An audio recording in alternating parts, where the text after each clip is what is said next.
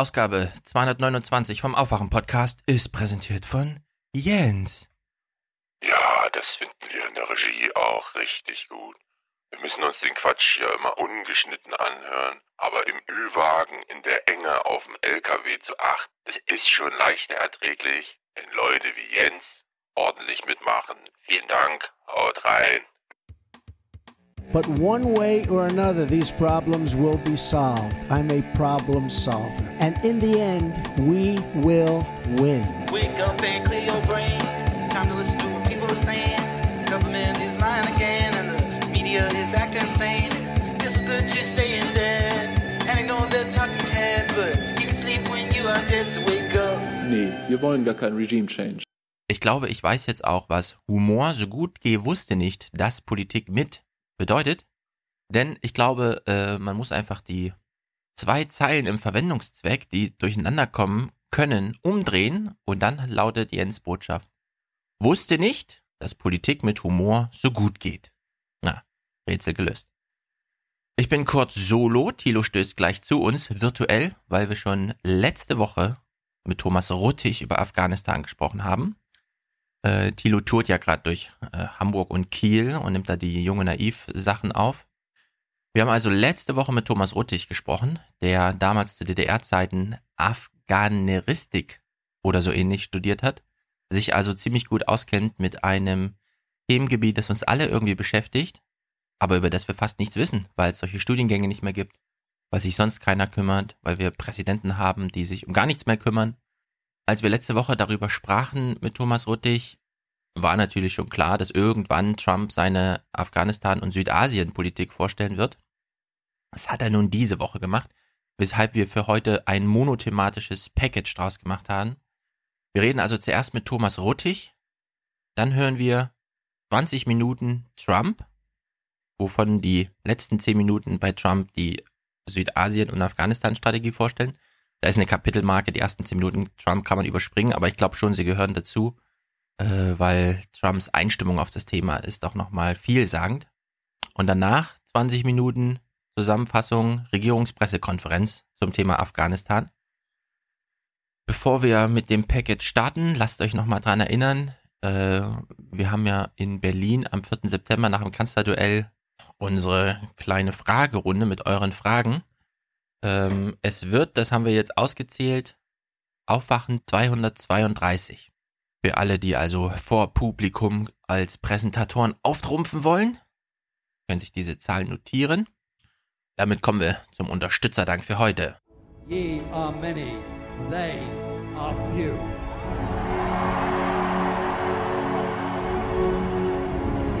Willkommen im 1% Club.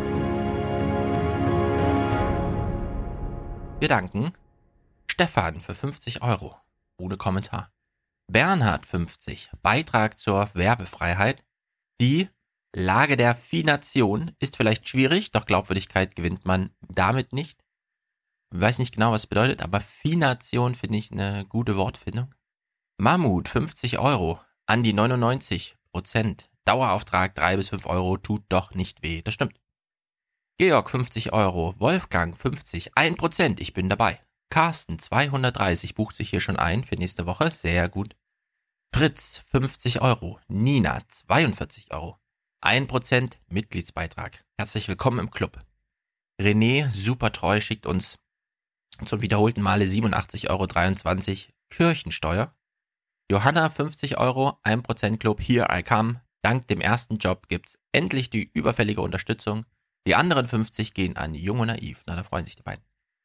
Philipp, 50 Euro. Liebesgrüße aus München. Hm, Liebesgrüße nach München. Jan, 90 Euro. Folge 200 bis 228, 1 Euro pro Stunde. Danke für das Interview mit Lea an Jugend rettet. Habe ich auch gespendet. Sehr gut. Andreas, 64,75 Euro. Aufwachen, das ist gut für unser Land. Robert, 50. Mein Audible-Account ist jetzt stillgelegt. Stattdessen lausche ich jetzt lieber euch. Danke für eure gute Arbeit. Matthias schickt 50, Stefan 50, Grüße aus Dubai. Hm, 50 Grad, 50 Euro. Thomas 100, vielen Dank für eure journalistische und immer engagierte Arbeit. Sie ist nicht nur wertvoll, sondern richtig und wichtig. Insbesondere das Lea-Interview zur NGO-Arbeit hat mich sehr berührt. Ich denke, es sollte Pflicht für alle sein, die sich als Menschen bezeichnen. Solange Terrorberichte in den Nachrichten mehr Raum einnehmen als tote Flüchtlinge im Mittelmeer, braucht es euren Podcast. Wie macht man aus 30.000 Hörern eigentlich 300.000? Ja, das ist eine gute Frage. Wir sehen ja in Köln gerade wieder die Gamescon, bei der der ein oder andere 16-Jährige mit Millionenpublikum auftritt. Die wissen irgendwie, wie es geht. Ich bin mir auch nicht ganz sicher, ob das jetzt nur am Inhalt liegt, also am Computerspiel oder ob man da noch andere Strategien finden kann. Wer weiß. Bei diesem Podcast ist es jedenfalls Höreraufgabe, mehr Hörer zu engagieren. Christian 50 Euro, Andreas 50 Euro, beide ohne Kommentar. Wenn Andreas, we are the one percent. Ja, das stimmt. Andreas, Max, Kathleen, Leonard, Voldemar, Lars, Max, Anatol, José Carlos, Grüße von einem Streuschadenopfer. Das sind wir alle, das ist auch ein Club, den man aufmachen kann. Steve, Daniel, Johannes, Holger und Anke, Moritz, Hans-Georg, Idiof, der schickt 5,42 Euro. Vielleicht ist das gewürfelt, keine Ahnung. Bernhard, Lorda, herzlichen Dank. Arthur, Jan, ich sag Danke. Wir sagen auch Danke. Tim René, Daniel, 24 Euro. Hab nicht viel, bin immer froh, wenn ich's los bin. Sehr gut. Norman, für die großartige Making-of-Besprechung mit Hans in Aufwachen 228. Beim nächsten Wattwandern bin ich hoffentlich dabei. Wattwandern ist erstmal nicht weiter geplant, aber Segeln steht ja an für nächstes Jahr. Guck mich jetzt schon um. Daniel, Jule und Jonathan, krank in Kambodscha. Liebe Grüße aus dem Urlaub. Danke von Jule und Jonathan für die extra langen Folgen, besonders mit Hans. Ja, Hans ist jetzt, haben wir mitbekommen bei euch, ein sehr gern gehörter Gast. Krank im Urlaub ist natürlich blöd. Wir wünschen dir alles Gute, liebe Jule. Jan, jetzt ist es soweit gekommen, dass RTL eine gute politische Sendung zustande bringt und sich damit qualitativ so weit von den öffentlich-rechtlichen absetzen kann. Hätte vor zwei Monaten auch noch keiner für möglich gehalten, fehlt nur noch, dass die Bild bald nachzieht. Grandiose Zeiten. Ich glaube, die Bild wird da nicht nachziehen. Max. Da ich jetzt bei den öffentlich-rechtlichen arbeite, kann ich ja einen Teil davon weitergeben. Hm, das stimmt. Warum auch nicht? Wenn es alle machen, die beim öffentlich-rechtlichen arbeiten, dann ist dieser Podcast auch gut versorgt. For the many, For the many. Not, not the few. The few.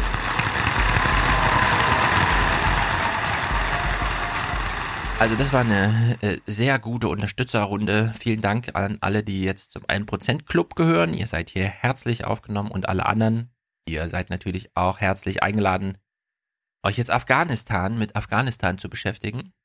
Wir werden es an Trump dann hören. Das Thema wird noch lange, lange, lange bleiben. So, wir erreichen jetzt Thomas Ruttig. Thomas, wo erreichen wir dich? In Oranienburg, ein Stück nördlich äh, von Berlin. Da wohne ich und habe mein Büro. So, Thomas, aber du bist jetzt mir bekannt als einer der besten Afghanistan-Kenner. Wie, wie, wie kann man denn Afghanistan so gut kennen, wenn du in Oranienburg gerade bist? Ja, weil ich äh, pendle zwischen Afghanistan und äh, Oranienburg. Ja. Ähm, in diesem Jahr ein bisschen weniger. Das hat äh, verschiedene Gründe.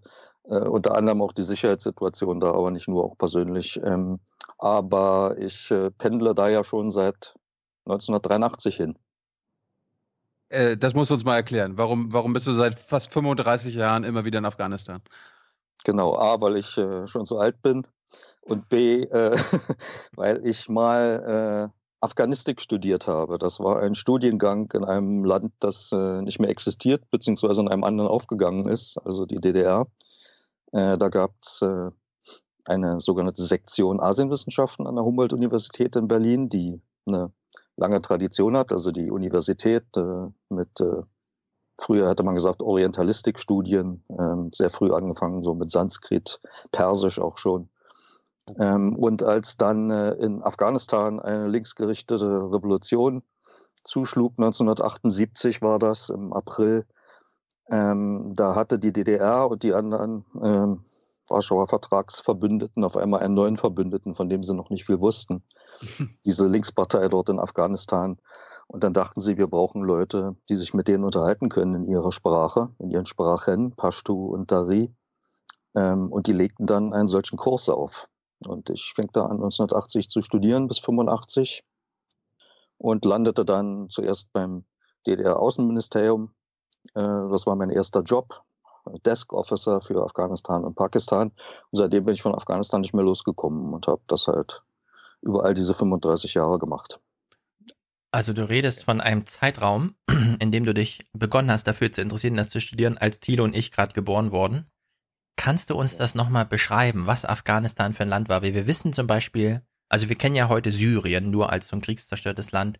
Wenn wir aber ins Jahr 1980 bis 85 zurückgehen, ist so, ein, so eine Alltagsfotografie einer syrischen Innenstadt von einer deutschen Innenstadt nicht zu unterscheiden. Frauen in kurzen Röcken, niemand trägt was auf dem Kopf. Es ist äh, so eine ganz, ganz säkulare Anmutung. Man weiß, also man kann sich heute nicht mehr vorstellen, dass es damals so war. Was war Afghanistan damals für ein Land? Ja, leider bin ich jetzt nicht so alt wieder, äh, dass ich Afghanistan noch im Frieden kennengelernt habe weil die innenpolitischen Konflikte und der Krieg gingen so los äh, 1973, 78, 79, der sowjetische Einmarsch und ich kam erst vier Jahre später, da war der Krieg schon im Gange und da war Kabul, äh, was ja eine Großstadt ist, damals wohl so gute Millionen Einwohner, ähm, halt auch schon vom, vom Krieg gezeichnet. Äh, aber nicht so zerstört, wie man es aus den Bildern kennt, wenn man sich die ansieht von Kabul, da gibt es immer noch große zerstörte Ecken äh, oder was ihr jetzt erwähnt habt äh, aus Syrien und so weiter. Es war noch eine einigermaßen funktionierende Großstadt, äh, so eine Mischung aus viel Orient, so in der Mitte zwischen Indien und Iran, auch mit den entsprechenden kulturellen Einflüssen, ähm, aber natürlich auch modernisierend.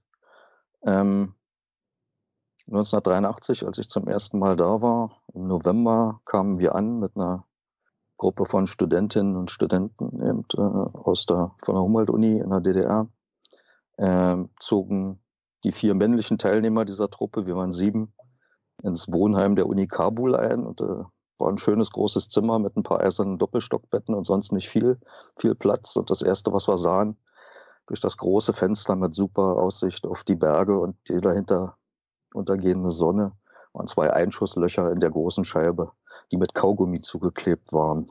Ähm, ja. Habe ich jetzt die Frage beantwortet? Ja, ja. Nee, ich wusste gar nicht, also ich war jetzt gerade überrascht, dass es tatsächlich so, dass der Krieg so lange her ist.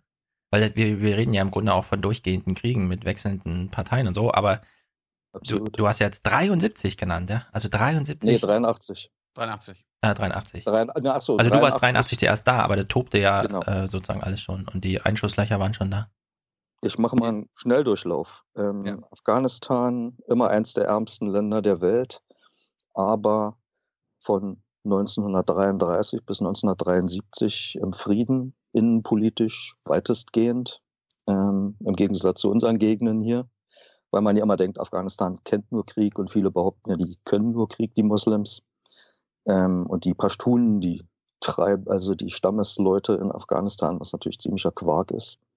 Ähm, aber 1973 gab es wegen Unstimmigkeiten im damals herrschenden Königshaus, Afghanistan war ja eine Monarchie, äh, einen Militärputsch, an dem auch schon eine kommunistische Fraktion teilnahm.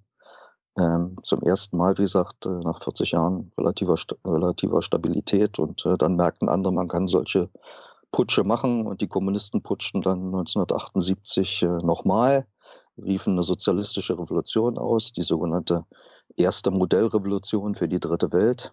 Ähm, das war so ein bisschen wie bei Animal Farm von George Orwell.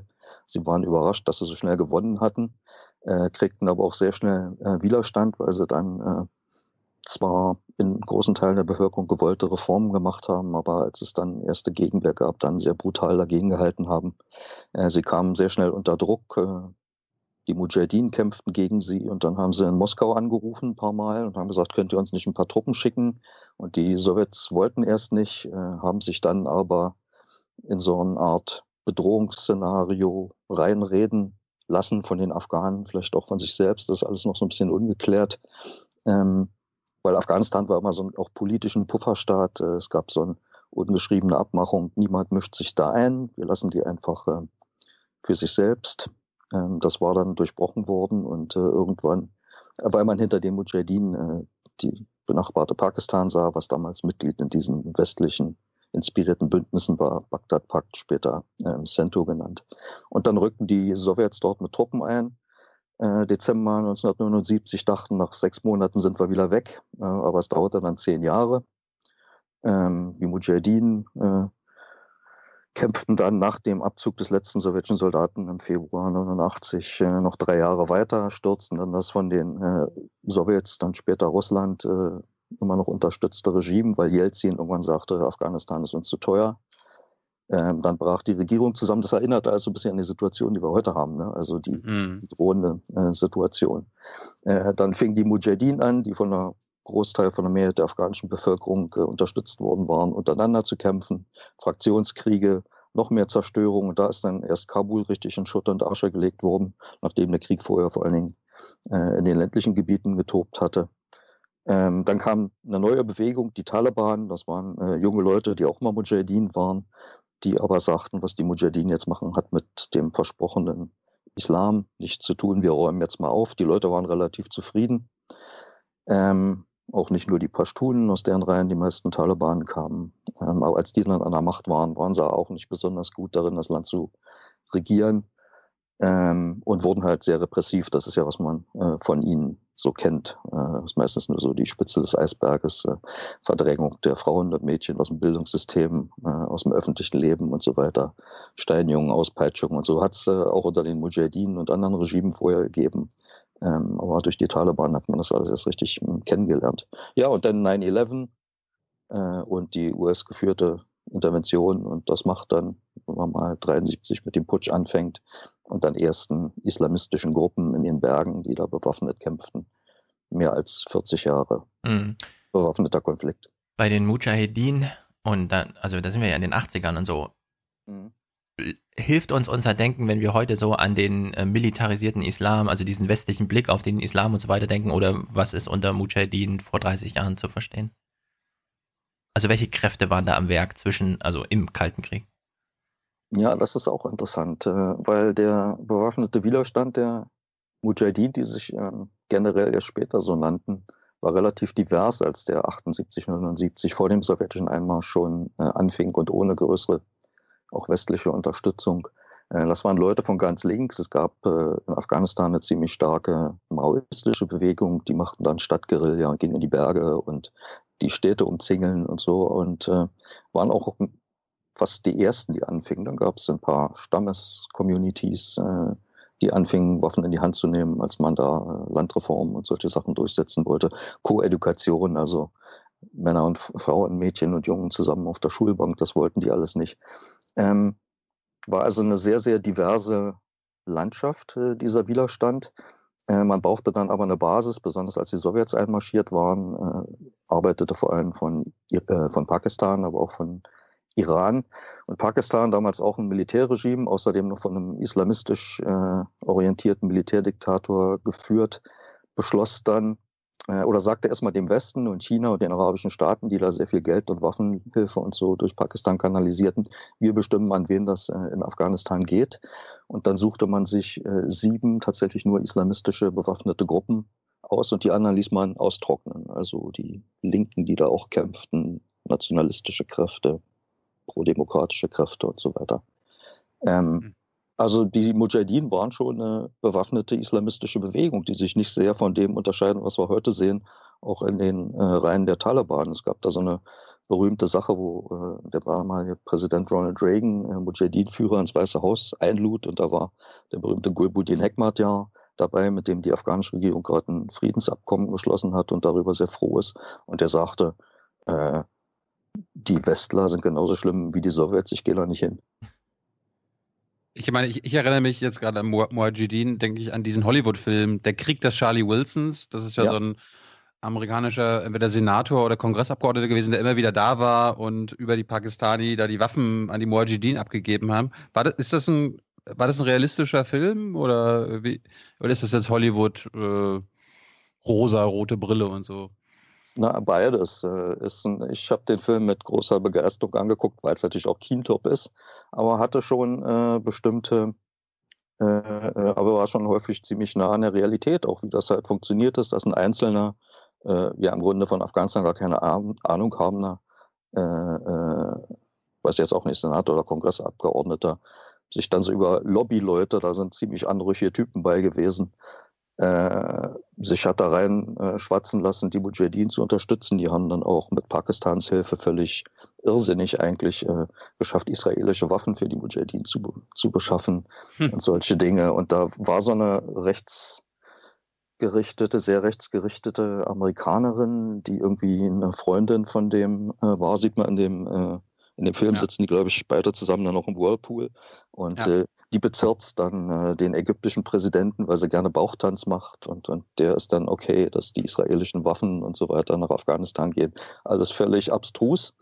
Äh, und äh, sehr interessant, äh, zum Schluss kriegt dir Charlie Wilson ja dann, als die Sowjets abziehen, ein Telegramm von diesem pakistanischen Militärmachthaber, äh, da stand drin, Charlie did it. Also Charlie hat den Krieg gewonnen, weil der hat natürlich da einiges an Geld, weil der war äh, Chef des Beschaffungsausschusses, also ähnlich, oder Finanzierungsausschusses, ja. ähm, sehr viel Richtung Mujahideen äh, äh, gelenkt, inklusive dieser berühmten Stinger-Raketen, mit denen dann die sowjetischen Hubschrauber abgeschossen worden sind. Äh, mhm.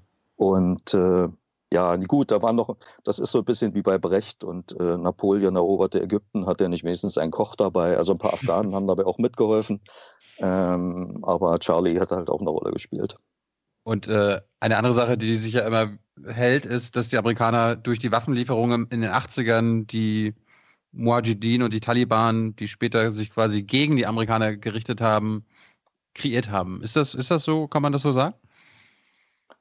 Nee, sie haben sie stark gemacht äh, und zu einer innenpolitischen Kraft gemacht. Also Islamismus war wirklich auch nur so ein Randphänomen in den 60er, 70er Jahren, als es in Afghanistan politisch interessant und turbulent wurde, genauso wie auch die zwei verschiedenen pro-Moskau und pro-Peking äh, kommunistischen Strömungen ähm, und dann Studenten, Jugend, städtische Jugend, so war das alles interessant.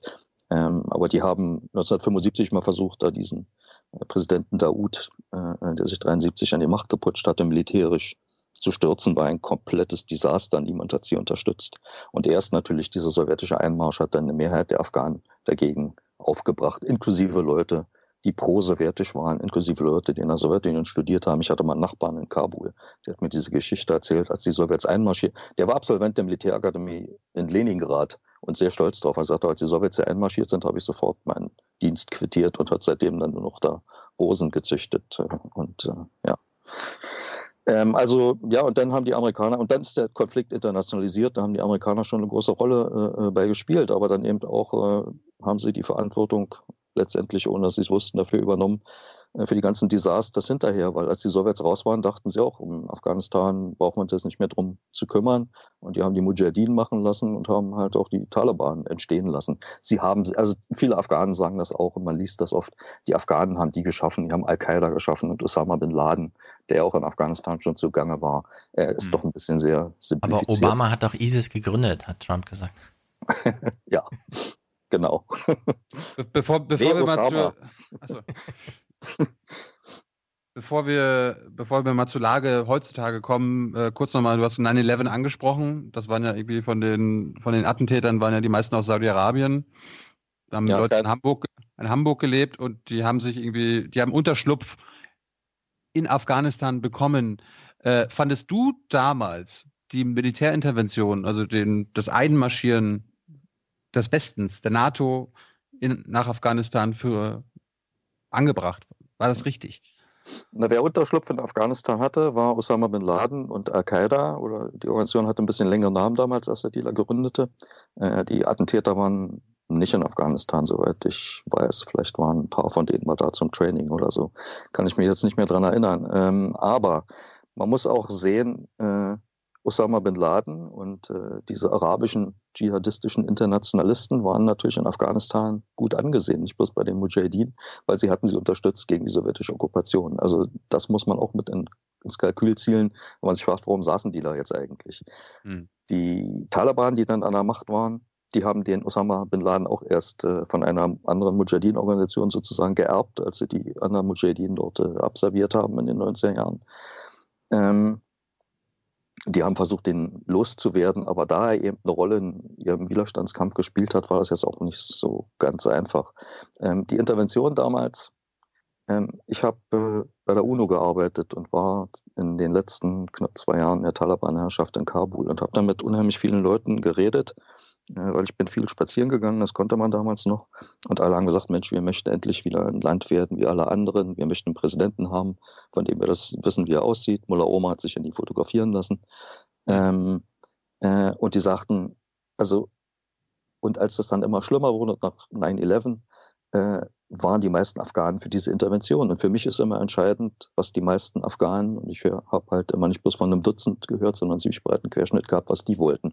Und die mhm. waren im Grunde alle dafür. Zum ersten Mal war Afghanistan, was auch in der einschlägigen orientalistischen Literatur mal als Graveyard äh, of Empires, also Friedhof der, der Imperien und so äh, bezeichnet wird, die waren zum ersten Mal dafür, dass sie besetzt wurden, weil, wie mir ein paar Afghanen ziemlich gleichlautend damals gesagt haben, unsere eigenen Leute haben es nicht hingekriegt. Wir haben es mit den Kommunisten versucht, wir haben es mit den Mujahideen versucht, wir haben es mit den Taliban versucht, hat alles nicht geklappt. Wir wollen jetzt endlich Demokratie. Und deswegen mhm. waren die für diesen Einmarsch. Die Leute, die dann angefangen haben, die Bomben auf den Kopf zu kriegen, ähm, die sahen das natürlich dann anders. Und die Amerikaner haben ja von Anfang an nicht genau gewusst, zu großen Teilen, auch in die Irre geführt von einigen afghanischen Mitwirkenden, wen sie da bombardiert haben. Die haben da wenn man ihnen gesagt hat, da ist ein Taleb, äh, da fährt ein Konvoi durch äh, die Berge, das sind Taliban, dann haben die nicht lange gefragt, haben da was abgeworfen. Ähm, hinterher stellte sich dann raus, waren äh, rivalisierende Fraktionen oder so. Mhm. Apropos rivalisierende Fraktionen. Afghanistan, wenn man sich auf der Karte anguckt, also Iran, Pakistan, große Grenzen. Turkmenistan hört man wenig, Usbekistan auch, aber es gibt ja sogar eine Grenze zu China. Mhm. Ähm, also das Afghanistan, wenn man jetzt so Filme guckt, War Machine oder sowas, ja, dann wird, wird einem ja immer verdeutlicht, na gut, man kann halt mit dem westlichen Blick sagen, da gibt es eine Hauptstadt und da ist eine Regierung, aber im Grunde trifft das so gar kein Lebensgefühl von irgendjemandem, der da tatsächlich lebt. Stimmt das? Also wenn man jetzt, äh, so wie du jetzt sagst, naja, viele äh, haben damals die westliche Intervention begrüßt, inwieweit nimmt das denn Bezug auf, auf so ein ganzheitliches Afghanistan oder ist so ein Blick auf so ein ganzheitliches Afghanistan eigentlich tatsächlich ein, so ein kleiner Irrweg und müsste man nicht tatsächlich so in Stämmen und Orten, aber dann eben auch so in dreistelliger Zahl irgendwie denken, wenn man an Afghanistan denkt.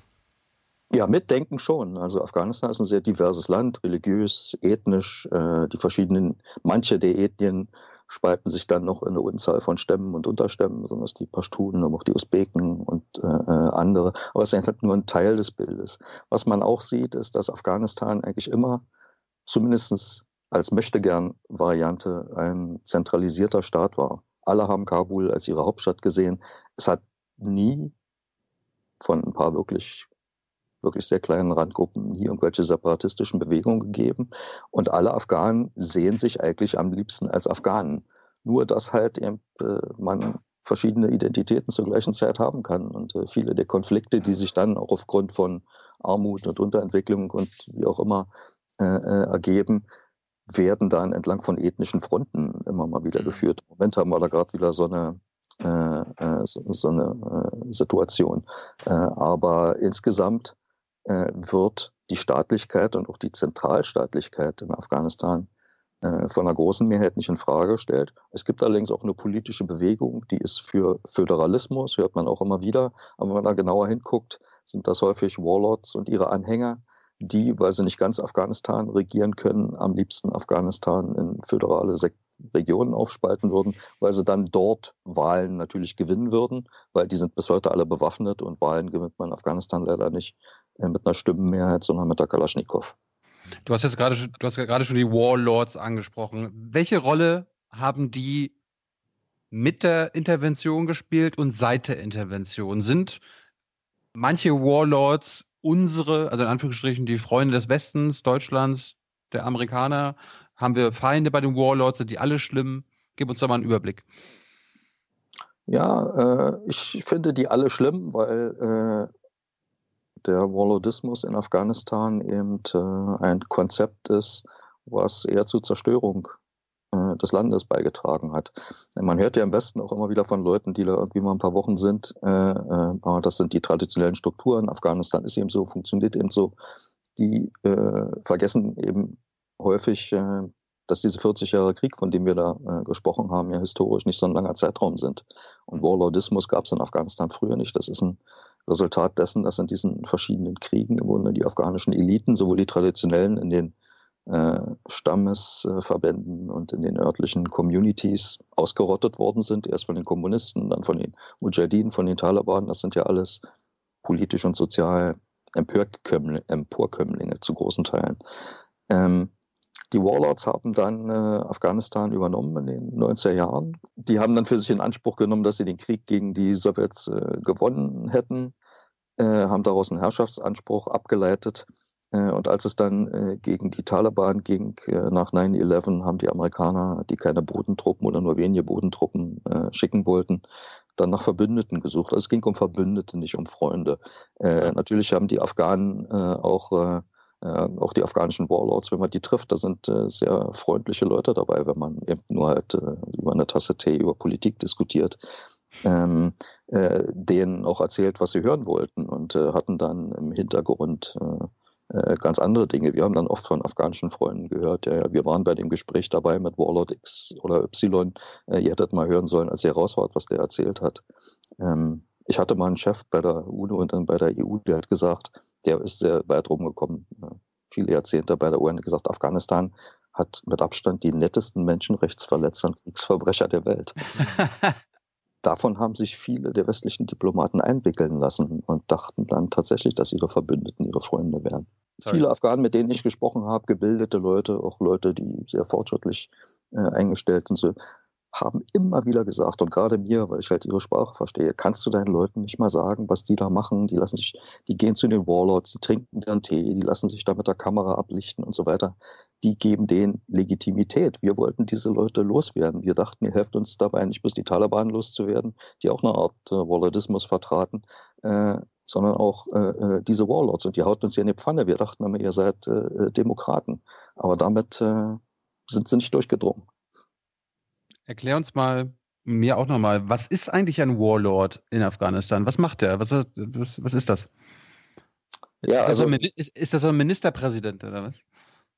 Nein, als Warlord kann man schon Ministerpräsident werden, äh, wenn man die. Bataillone auf die Beine stellen kann, letztendlich. Ähm, aber nehmen wir ernsthaft. Ich fange mal damit an. Also Warlord ist ja eigentlich ein Begriff, der mal aus der chinesischen Geschichte, Geschichte kam, ähm, als das Land tatsächlich in zwar nominell eins war, aber in verschiedene Herrschaftsbereiche zerfiel, ähm, wo dann Warlords herrschten, die sowohl politisch, militärisch als auch finanziell im Grunde unabhängig waren. Das gab es eine Zeit lang in den 90er Jahren auch in Afghanistan. Deswegen wurde dieser Begriff dort angewandt. Heute ist das so ein inflationärer Begriff. Jeder, der mit einer Knarre rumläuft, ist ein Warlord, auch, auch bei den Afghanen. Obwohl die Afghanen ein viel besseres Wort haben. Ich sage es mal auf Persisch, heißt das Tufang Salaran. Tufang ist die Pistole und äh, Salar ist jemand, der Herrschaft ausübt, also die Leute, die mit der Knarre Macht ausüben. Da gibt es die Warlords, das ist sozusagen die, das ist eine Handvoll von Leuten, die tatsächlich eine Zeit lang autonom waren, sind sie nicht mehr. Die sind alle so ein bisschen in den afghanischen Staaten inzwischen integriert worden. Sie finden die nicht besonders toll, aber sie finden es besser mitzumachen, als draußen zu sein. Und dann, auch durch diese verschiedenen Mujahideen-Fraktionen und Parteien, die es da gab, auch Dutzende, gibt es halt diese Netzwerke. Da sitzt der Warlord in seiner Regionalhauptstadt oder in Kabul, der hat seine Unterkommandeure, die in den Gegenden, in den Provinzen Macht ausüben, in denen sie halt traditionell auch im Krieg gegen die Sowjets vor allen Dingen äh, zugange waren.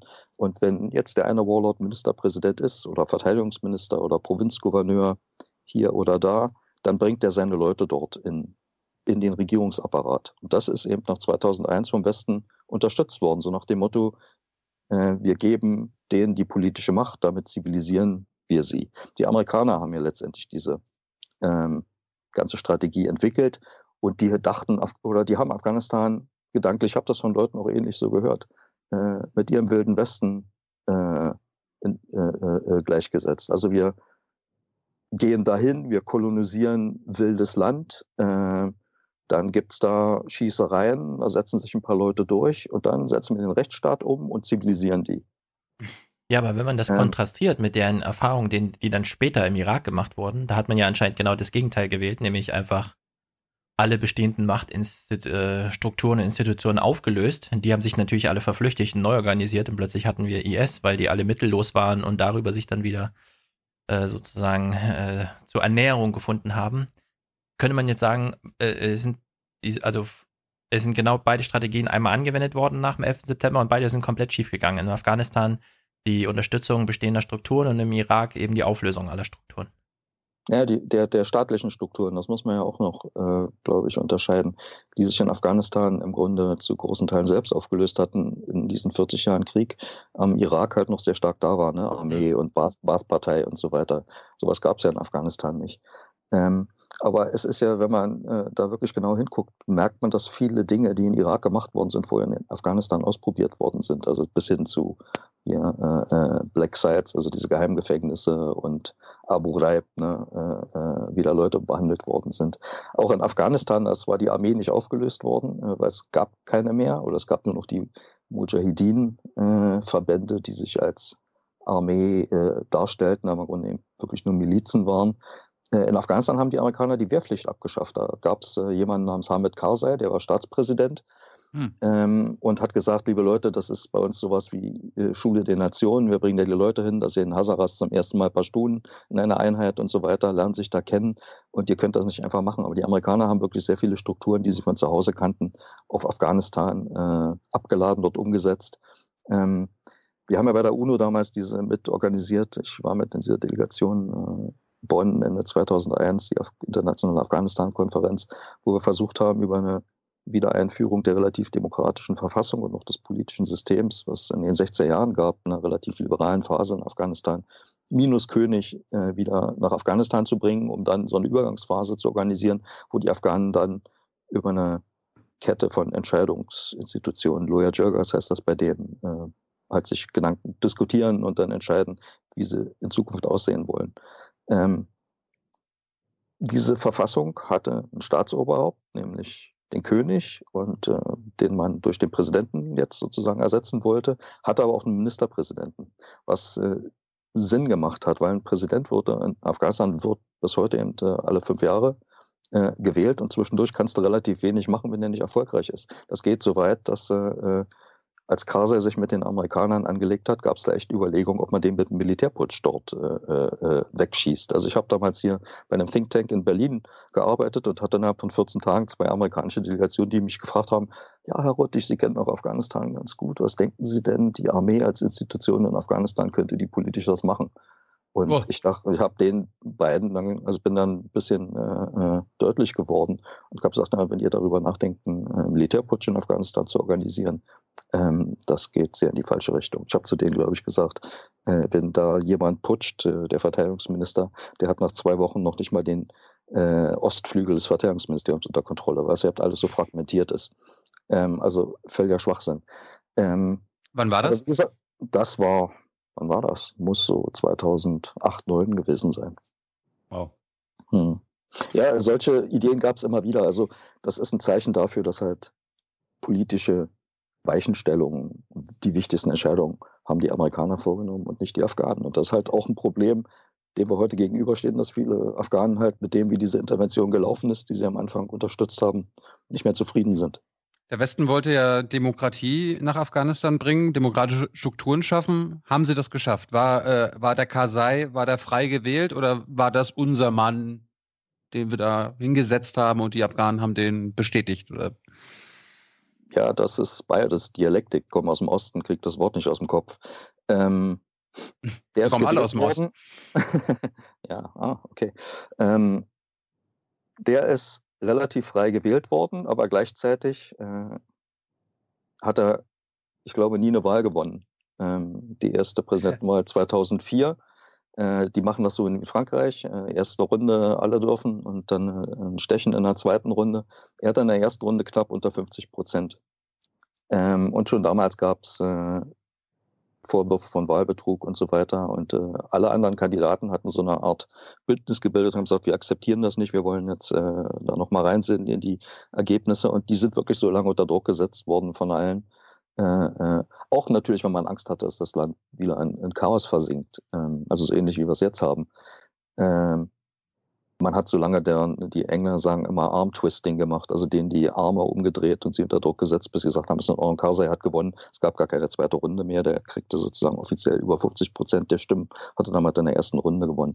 Äh, wir hatten jetzt äh, 2014 die letzte Wahl, die wollten, äh, wollte die afghanische Regierung selbst organisieren die ist ja ohne ein jemals wirklich offiziell veröffentlichtes Ergebnis zu Ende gegangen, weil äh, der Herausforderer gesagt hat, ich akzeptiere das nicht, was man auch verstehen kann. Also sie haben beide Seiten haben betrogen und zwar sehr umfänglich. Äh, es hat hinterher Untersuchungen gegeben, aber niemand war mehr in der Lage, irgendwie rauszukriegen, was da genau passiert ist und wer da tatsächlich welche Stimmen hatte.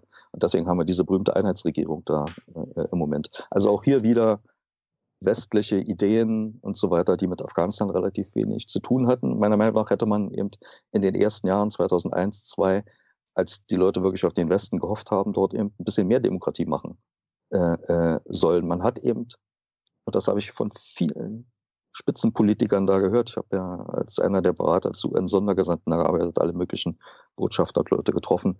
Oft wurden die gesagt, naja, Afghanistan ist nicht reif für die Demokratie. Und das eben, nachdem die Afghanen selber dachten, sie wären reif dafür. Und man hat sie im Grunde nicht wirklich machen lassen, weil man die Warlords reingebracht hat, weil man gedacht hat, naja, Wahlen in Afghanistan, das funktioniert nicht und wir suchen uns mal lieber jemanden aus wie Karzai.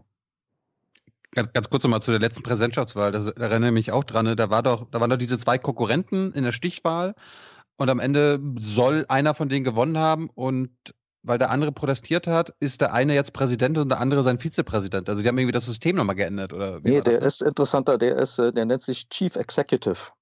Also so ähnlich wie in einer Firma. Äh, weil wir hatten ja, oder äh, auf Druck der Amerikaner wurde bei der Verfassungslawyer Jurga 2003, äh, 2003, 4 am Jahreswechsel eben das Amt des Ministerpräsidenten aus der Verfassung rausgeworfen. Mhm. Ähm, so, jetzt haben die den sozusagen als quasi Ministerpräsidenten wieder eingeführt, aber dass das Amt nicht gibt, heißt er im Chief Executive. Äh, mhm. außerdem sollte nach zwei Jahren, das ist jetzt schon ein paar Monate her, äh, eine neue Lawyer Jurga stattfinden, die darüber entscheiden sollte, ob dieses Amt verstetigt wird oder ob man es wieder abschafft. Diese Lawyer Jurga hat bis heute nicht stattgefunden und der, äh, der dieses Amt jetzt innehat, äh, fragt auch nicht mehr danach. Also er scheint offenbar indirekt, sage ich jetzt mal, zugegeben zu haben, dass der andere gewonnen hat, der jetzt Präsident ist. Mhm. Es wäre allerdings besser gewesen, wenn in Afghanistan endlich mal eine Entscheidung wirklich auf äh, Wahlbasis funktioniert hätte. Ähm, weil, äh, und dann hätte natürlich die internationale Gemeinschaft sich auch darum kümmern müssen, dass dann äh, A, der Amtsinhaber, wie es bis jetzt auch immer der Fall war, nicht die Wahlinstitutionen unter seine Kontrolle kriegt, damit er beim nächsten Mal besser äh, äh manipulieren kann, sondern dass man eben auch mal tatsächlich äh, einen Machtwechsel äh, dort sehen kann, die Afghanen einen Machtwechsel sehen können, wenn sie für ihn gestimmt haben. Mhm. Stimmt denn die Legende, dass der Karzai tatsächlich einfach nur auffindbar im Telefonbuch war und dann sein Bruder noch im Land und also Karzai dann der Bruder, also das, was man so in Filmen immer reportiert hat, ja, dass man so durch so ein Telefonbuch geht und guckt, wen kennt man denn in Afghanistan und oder was naja. ist die Vorgeschichte von Karzai, die politische Biografie? Es ist schon jetzt nicht ganz so, dass er aus dem Telefonbuch rausgeholt worden ist, sondern mit der afghanischen Methode. Man klappt den Koran an irgendeiner Stelle auf und guckt dann, was da steht. Das ist dann so eine Prophezeiung. Nee, sowas nicht. Ähm, aber Karzai war jetzt auch nicht ein, ein, führender Politiker. Er kam aus einer äh, politisch angesehenen Familie in, in Kandahar. Sein Vater war mal stellvertretender Parlamentspräsident in dieser demokratischen Phase äh, in äh, äh, in Afghanistan Mitte der 60er Jahre, ist umgebracht worden von den Taliban wahrscheinlich.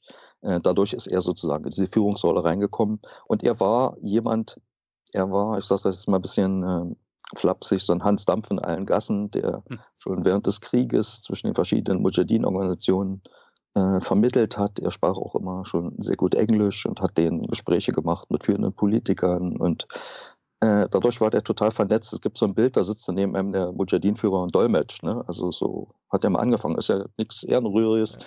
zu dolmetschen. Ähm, aber irgendwie suchte man dann nach jemandem, äh, der eben kein Warlord war, der kein Blut an den Händen hatte. Er war pro forma Mitglied einer dieser Mujahideen-Organisationen gewesen, aber hat mit vielen gearbeitet.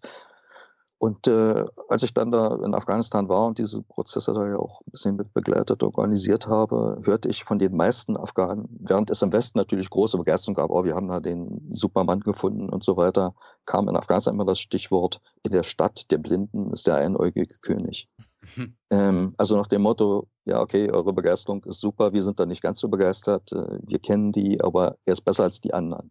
Mhm. Und dann hätte man ihn nur machen lassen, wenn man ihm halt sozusagen die Wehrpflicht unterm Hintern wegzieht, ähm, ihn letztendlich für alles verantwortlich macht als fast nicht abwählbarer Staatspräsident ohne irgendwelche Checks and Balances. Äh, er war jetzt selber zum Teil auch mit dran schuld. Er, er hasst politische Parteien, ähm, obwohl in Afghanistan äh, politische Parteien zugelassen sind und auch an den Wahlen teilnehmen dürfen, hat man dann irgendwann ein Wahlgesetz fürs Parlament so geschneidert, dass die Parteien gar keine Listen aufstellen durften. Jeder durfte seinen Parteinamen auf sein Poster schreiben, aber es hatte nicht viel zu sagen. Auf den Wahllisten stand es nicht und so. Also da ist dann so ein System entstanden, was überzentralisiert war, äh, also noch zentralisierter als Afghanistan überhaupt war, dann mit einem Mann, der da einfach nur überfordert sein konnte. Ähm, aber das lag nicht an Karzai, da in dem Job wäre jeder überfordert gewesen. Mhm. Und da hätte man ihn halt unterstützen müssen. Man hätte ab und zu mal auch den Afghanen zuhören müssen. Lasst uns mal getrennt über Trumps und Obamas Strategie von außen, weil das ist ja immer noch. Und Bush und Bush. Ja, warte, Bush, ich bin erstmal bei, bei, bei Obama, weil es gibt ja jetzt diesen Film War Machine mit Brad Pitt. Kennst du den? Hast du den gesehen? Nee, habe ich nicht. Okay, ich, ich, Aber ich weiß, lohnt ich weiß, nicht, worum es geht. Nee, der lohnt sehr und ich fasse mal kurz zusammen. Also Brad Pitt bekommt den Auftrag, weil er sich im Irak verdient gemacht hat und so weiter in dieser Rolle des äh, General McMahon äh, nach Afghanistan zu gehen und endlich das Afghanistan-Problem zu lösen. Und er bekommt eben sofort mit, okay, aus Washington kriege ich nur so einen Befehl, niemand kümmert sich um mich, ich kriege da keine Gesprächstermine, nichts, sondern es lastet jetzt auf meinen Schultern, die Lösung in Afghanistan herbeizuführen. Und dann ist er eben dort und kommt so mit dieser Ideologie und mit diesem Denken, naja, ich bin zwar als Militär hier, aber im Grunde bin ich Sozialarbeiter. Das heißt, ich gehe mit meinen Truppen raus, wir legen erstmal die Waffen ab, wir verwickeln die in Gespräche, dann sitzen die auch so in Teerunden und kriegen gar nicht mit, ja, wie sie gerade ähm, sozusagen Fröhlichkeit vorgespielt werden und dann geht die Teerunde auseinander und es gehen doch wieder alle ihre Wege und greifen zu ihren Waffen und machen und so weiter und so fort. Und da wird also eben. Achso, Entschuldigung. Hm? Und, und, und da gibt es eben eine Szene, 2010, als dieser isländische Vulkan ausgebrochen ist, gab es ja in Europa dieses große Treffen, Afghanistan-Konferenz oder irgendwas, also diese große erste Zusammenkunft. Und man hat ihm. Wir haben fast jedes Jahr eine gehabt. Na gut, aber ich, ich meine jetzt diese 2010er, mhm. weil das war sozusagen die erste, die dieser General McMahon, also Brad Pitt, da mitmachen sollte. Und er hat eben eine Einladung bekommen, komm mal mit, äh, wir haben hier für dich einen Termin mit Obama, du fliegst im im, äh, in der Maschine mit, dann hast du zwei Stunden Gespräch mit ihm und so weiter. Das war sozusagen der einzige Gesprächstermin, den jemals der Oberbefehlshaber Afghanistan ja, sozusagen mit, äh, mit äh, Washington hatte. Und diesen Termin, den, zu dem kam es dann nicht mehr. Ja? Die standen unten auf der Startbahn. Obama hat ihm gerade nochmal die Hand gegeben und gesagt, naja, ich kann dich jetzt leider doch nicht mitnehmen, flieg mal wieder zurück. Also wir haben sozusagen einen völlig alleingelassenen Militär, der hochmotiviert äh, erstmal alle militärischen, also alle Länder, die dort militärisch engagiert sind, in einem Raum am liebsten versammelt hätte und dann stellt er fest, nee, das funktioniert schon nicht, weil die Franzosen, der hat nur drei Leute da, ja, und dann kommt so ein Isländer mit nur einem und die Sprache klappt auch nicht. Also er scheitert sozusagen auf allen Ebenen. Er scheitert mit den Verbindungsleuten nach Washington, weil er schon vor Ort in Afghanistan mit denen nicht reden kann, weil er immer mehr Truppen will und dann bekommt er die nicht und so. Und im Grunde ist es äh, der alleingelassenste Posten mit gleichzeitig der größten Aufgabe aller Zeiten. Und die Pointe des Films ist dann, dass er abberufen wird, weil er gescheitert ist. Und als nächstes sieht man dann nur äh, Russell Crowe, also den Gladiator, ja, wie er wutentbrannt mit seinen Leuten nach Afghanistan geht und man genau weiß, okay, der macht jetzt die militärische Lösung sozusagen. Ja. Also wir haben sozusagen einen hochmotivierten äh, Militär, der die Lage im Irak kannte, jetzt nach Afghanistan geht, der weiß, man muss hier mit den Leuten reden. Die Waffen sollte man auch mal im Auto zurücklassen, wenn man irgendwo einen Gesprächstermin hat und so weiter und so fort. Und er scheitert komplett und er kriegt null Unterstützung aus Amerika. Und im Grunde ist Obama der, also so ein richtiger Antagonist in diesem Film. Und dann gibt es eben diese Erzählung, im militärischen Washington ist das der beliebteste Film 2017 gewesen, weil sich jeder Militär plötzlich verstanden hat von Hollywood. Ja. Oh, hier weiß ich gar nicht, was ich zuerst sagen soll. Mal sehen, ob ich ein paar wichtige Punkte zusammenkriege. Zum ersten, die Amerikaner machen immer eine Silver Bullet Politik. Also diese aus dem Freischütz, ne, diese silberne Kugel, die alle Probleme löst. Ja. Funktioniert in Afghanistan nicht, ob das jetzt Karzai heißt oder General McChrystal, wie der im richtigen Leben hieß. B. Der Sozialarbeiter. Der Mann war Chef der Special Forces. Weiß nicht, wie viele Leute die umgebracht haben. äh, ja. seine Treffen ohne Waffe mit den Afghanen. Vor der Kamera, ja, hinter der Kamera standen sie alle, weil damals gab es schon die berühmten äh, Green on Blue, also irgendwelche Afghanen, infiltrierte Taliban und einfach nur frustrierte Soldaten, die amerikanische Soldaten und westliche Soldaten äh, umgebracht haben. Viertens, militärische Lösung in Afghanistan, die hätte man vielleicht äh, etwas konsequenter 2001, 2002 äh, äh, suchen sollen, aber damit einer anschließenden politischen Lösung. Die Taliban waren damals besiegt, man hat sie wieder stark gemacht durch falsche Politik, äh, Korruption zulassen, Warlords in Afghanistan zulassen und so weiter. 2010 äh, hätten sie Mac wen auch immer schicken können, der hätte da nichts mehr ausrichten mhm. können. Der Mann war einfach zu spät. Äh, zweitens oder siebtens wahrscheinlich schon, gibt es ja diese alte Antagonismus auch in den USA, aber den hat man bei uns auch und so weiter, zwischen Militärs, die sagen immer, die Politiker haben keine Ahnung, äh, und die Politiker, die eigentlich die Militärs führen sollten, äh, tun zwar so, als wenn sie alles wissen, ähm, lassen aber die Militärs äh, weitgehend machen. Da gibt es eine sehr schöne Studie von meinem Kollegen Philipp Münch, die muss man da mal lesen, ähm, wo sozusagen Verantwortungslosigkeit nach unten delegiert wird, bis irgendwo dann äh, jemand im Gefecht halt die Entscheidung äh, selber treffen muss. Und das führt dann halt dazu, ich habe einen Kollegen gehabt, der hat mal irgendwie so mit amerikanischen Soldaten in einer Reihe für eine Feierlichkeit gestanden. Da waren die ganzen äh, Flaggen dieser Einheit und hat er gefragt, und weil er langweilig war, äh, äh, wofür stehen denn diese Flaggen? Da sind unsere äh, siegreichen Gefechte. Aber da steht doch was von Vietnam, da habt ihr auch gar nicht gewonnen.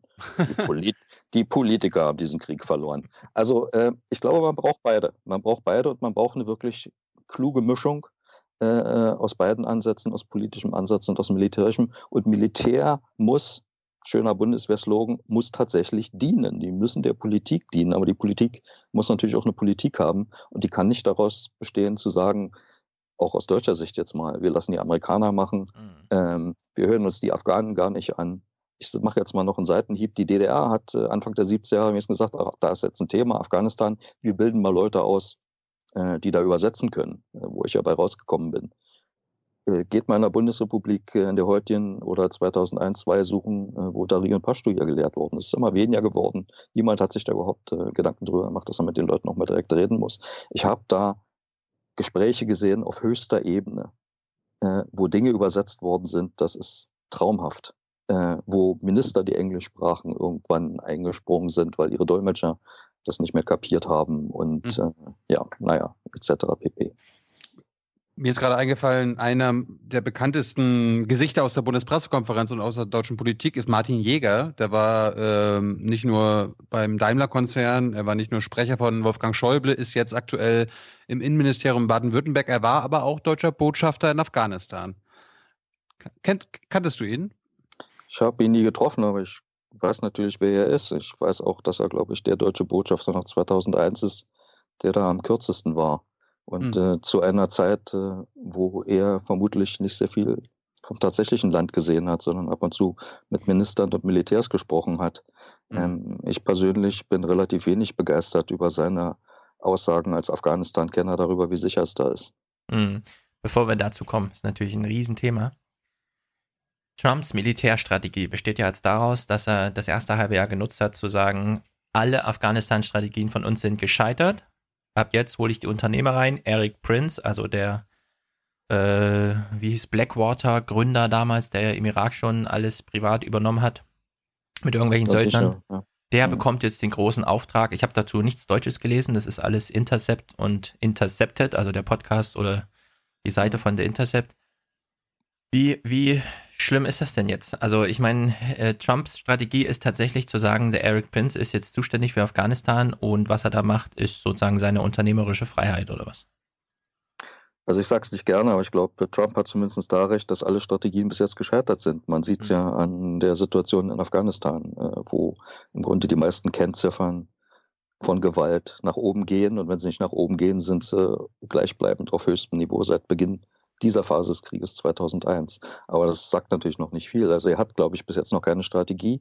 Sie soll wohl jetzt dieser Tage bekannt gegeben werden äh, für Südasien, was im Grunde auch keine schlechte Idee ist, äh, diese Region im äh, Komplex zu sehen. Ähm, ich glaube, den Beschluss da zu privatisieren gibt es auch noch nicht. Äh, aber er ist natürlich, steht sehr stark am Raum und wird in den englischsprachigen Medien total diskutiert. Ähm, die geht es ja auch zu großen Teilen an. ähm, ist natürlich ein Holzweg. Äh, äh, Eric Prince, äh, der Gründer von Blackwater, mit all den Dingen, die die in Irak und auch in Afghanistan angerichtet haben, ähm, hat ja offenbar das Ohr von Meister Bannon im, im Weißen Haus. Ja, vor allem äh, sein, seine Schwester ist ja DeVos, also die sitzt ja, mit genau, am Kabinettstisch. Ne? Ähm, also das wird ein Holzweg. Äh, auf der anderen Seite wäre es aber auch nicht wirklich neu. Es gibt schon jetzt und seit Jahren äh, mehr private Kontraktoren in Afghanistan, als es westliche Soldaten gibt.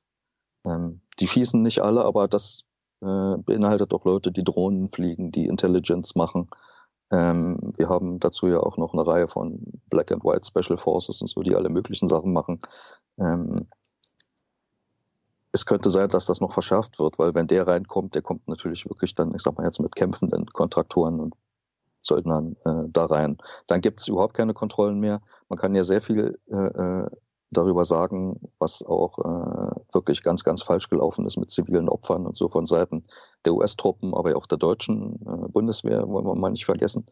Ähm, da gibt es aber zumindest bestimmte Spielregeln und es gibt eine gewisse Transparenz und man kann hinterher äh, sozusagen darauf eingehen und versuchen, diese Dinge gerade zu rücken. Und auch gerade unter ISAF bis 2014, also unter der vorhergehenden Mission in Afghanistan, sind da auch Dinge sehr ernst genommen worden und versucht worden zu verändern. Das ist mit dem Wechsel der Mission erstmal wieder Tisch, unter den Tisch gefallen. Wir hatten ja das Bombardement des äh, Hospitals in Kunduz durch die Amerikaner, die da behauptet hätten, äh, sie wussten da nicht genau und so weiter. Ähm, sowas kommt immer wieder vor. Und, und die, selbst diese Kontrollen, die es dann gibt und, und äh, das dann öffentlich zu machen, das wird natürlich mit solchen äh, Söldnerfirmen fast unmöglich. Und äh, es wäre es wär also die größte Grausamkeit gegenüber den Afghanen. Um, um die sollte es ja eigentlich gehen, wenn wir über Afghanistan reden. Ähm, bevor wir mal zur Lage heute, heutzutage kommen, lass uns mal ganz kurz über die deutsche Rolle reden. Also was macht Deutschland was macht die Bundeswehr seit 16 Jahren in Afghanistan? Ich meine, wir haben, wir sind seit 16 Jahren da. Ja, das ist jetzt ein Erwachsener, der Krieg ist ja fast schon erwachsen geworden. Der längste deutsche und trotz, Kriegseinsatz. Und, trotz, und trotzdem scheint Afghanistan für uns immer noch Neuland zu sein. Afghanistan ist für uns alle Neuland. Nach 16 Jahren, ja. Also Klär uns mal über die deutsche Rolle auf. Oder und, und wen, wem folgen wir da? Haben wir da eine eigene Strategie oder ist das so, wie du es vorhin angedeutet hast, wir folgen den Amis. Das haben ja alle gesagt, die damals die Entscheidung mitgetroffen haben, inklusive Gerhard Schröder, Joschka Fischer und so weiter. Die Deutschen sind nach Afghanistan gegangen aus Bündnisverpflichtungen, um als guter Verbündeter dazustehen, weil Schröder hatte den Amerikanern bei Irak schon Nein gesagt. Ein zweites Nein wollte er sich wegen der transatlantischen Beziehung nicht leisten. Das kann man verstehen, aber ich finde es halt ein bisschen eng geführt, äh, weil das Land Afghanistan hat ja auch historisch ganz gute Beziehungen, zum Teil auch anrüchige Beziehungen unter den Nazis äh, mit Deutschland gehabt. Ähm, aber eben auch nicht nur, sondern auch in den 60er, 70er Jahren ist da gerade sehr viel passiert. Äh, da hat äh, nach 2001 hier in den äh, Bundesbehörden auch äh, niemand mehr was davon gewusst oder nicht, nicht wissen wollen. Und das ist, also Deutschland ist mit den Amerikanern mitgegangen, hat sich wirklich nie eine eigene Strategie überlegt, obwohl natürlich jetzt alle sagen würden, ja, hier unsere Papiere, da sind die Strategien und so weiter. Aber eine eigene Strategie war es nicht. Was sich die Afghanen von den Deutschen gewünscht haben und wegen dieser besonderen Beziehung, auch habe ich das immer wieder gehört als Deutscher, äh, ja, ihr seid doch demokratisch, ihr seid doch demokratischer als die Amerikaner, könnt ihr hier nicht eine Demokratie und Demokraten fördern? Ähm, und wenn wir über den deutschen Einsatz reden, reden wir auch immer bloß über Bundeswehr, interessanterweise. Weil das ist letztendlich auch so ein bisschen Window Dressing. Ne? Also wir machen da in der Militäraktion mit, aber das Ganze war eigentlich ein politisches Problem, kein militärisches Problem. Ähm, und da sind die Versäumnisse gewesen. Nicht am Anfang tatsächlich das zu machen, was man offiziell verkündet hat, nämlich Demokratie in Afghanistan zu fördern, und zwar in Zusammenarbeit mit afghanischen Demokraten und nicht mit afghanischen Warlords, weil das ist natürlich eine absolute Kontrathese.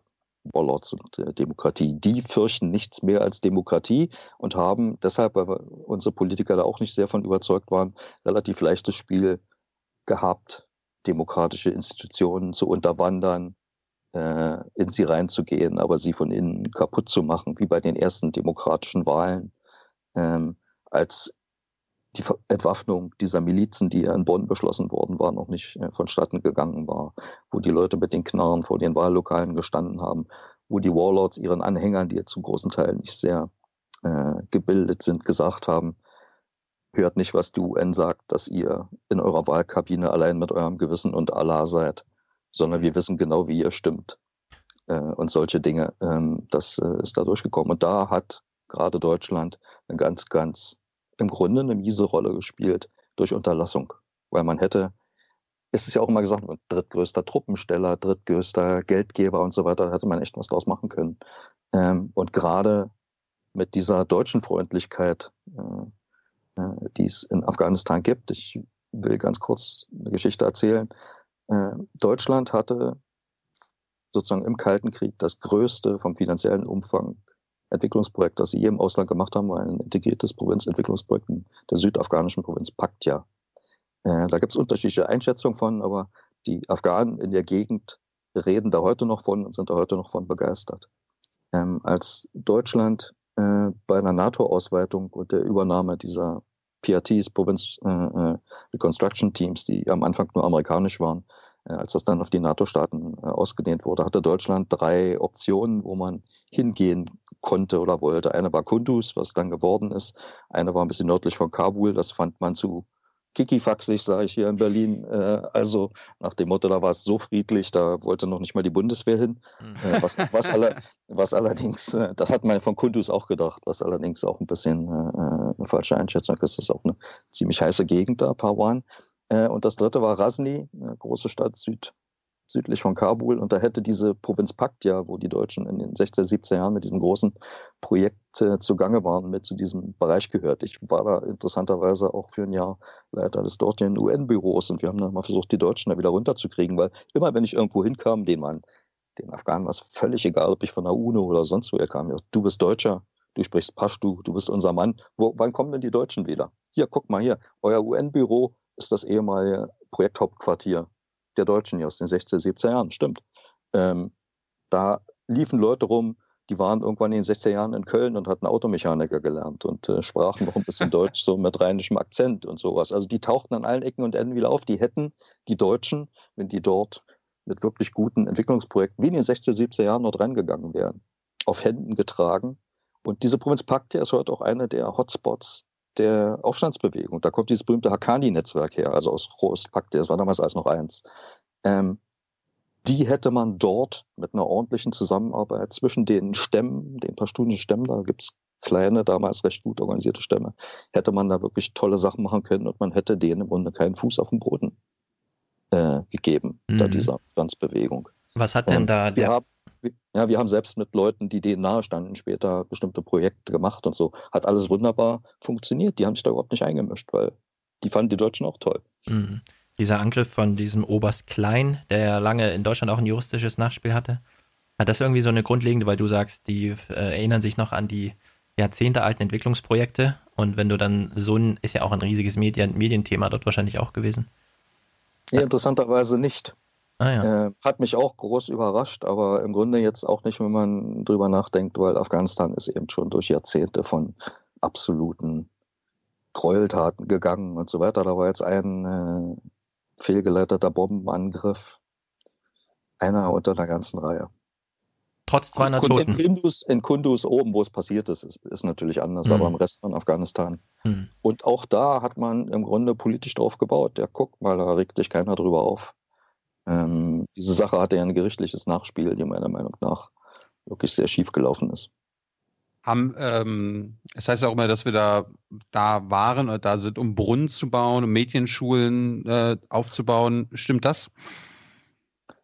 Naja, also äh, die UNO hatte damals vorgeschlagen, dass die ISAF-Truppen sogenannte Province Security Teams, also Provinzsicherheitsteams aufrichten sollten, nicht Reconstruction, Wiederaufbau, weil Armee eben Sicherheit machen soll und nicht Wiederaufbau. Und es gab in den ersten Jahren, die friedlich waren, genug Entwicklungsakteure, Zivile, die das hätten machen können. Also im Grunde, außer für große Infrastrukturprojekte und auch für, für Technik, die dann da ist, brauchte niemand die Bundeswehr äh, äh in solchen Dingen, wenn man das ordentlich organisiert hatte. Es war im Grunde ich erkläre es mal so, Deutschland mit seiner äh, aus dem Zweiten Weltkrieg kommenden Rolle, sich halt international nicht am Militäreinsätzen zu beteiligen und der Stimmung, die ja im Grunde, glaube von Anfang an dagegen war, bei einer Mehrheit der Bevölkerung hier, hat man halt versucht, das Ganze so ein bisschen entwicklungspolitisch äh, äh zu bemänteln. Und es war auch ein, ein, Fehlschlag. Man hätte die Bundeswehr da wirklich gebrauchen können als äh, äh mit schwerer Technik ausgerüsteten THW, aber man hätte eben äh, tatsächlich die vorhandenen Entwicklungsakteure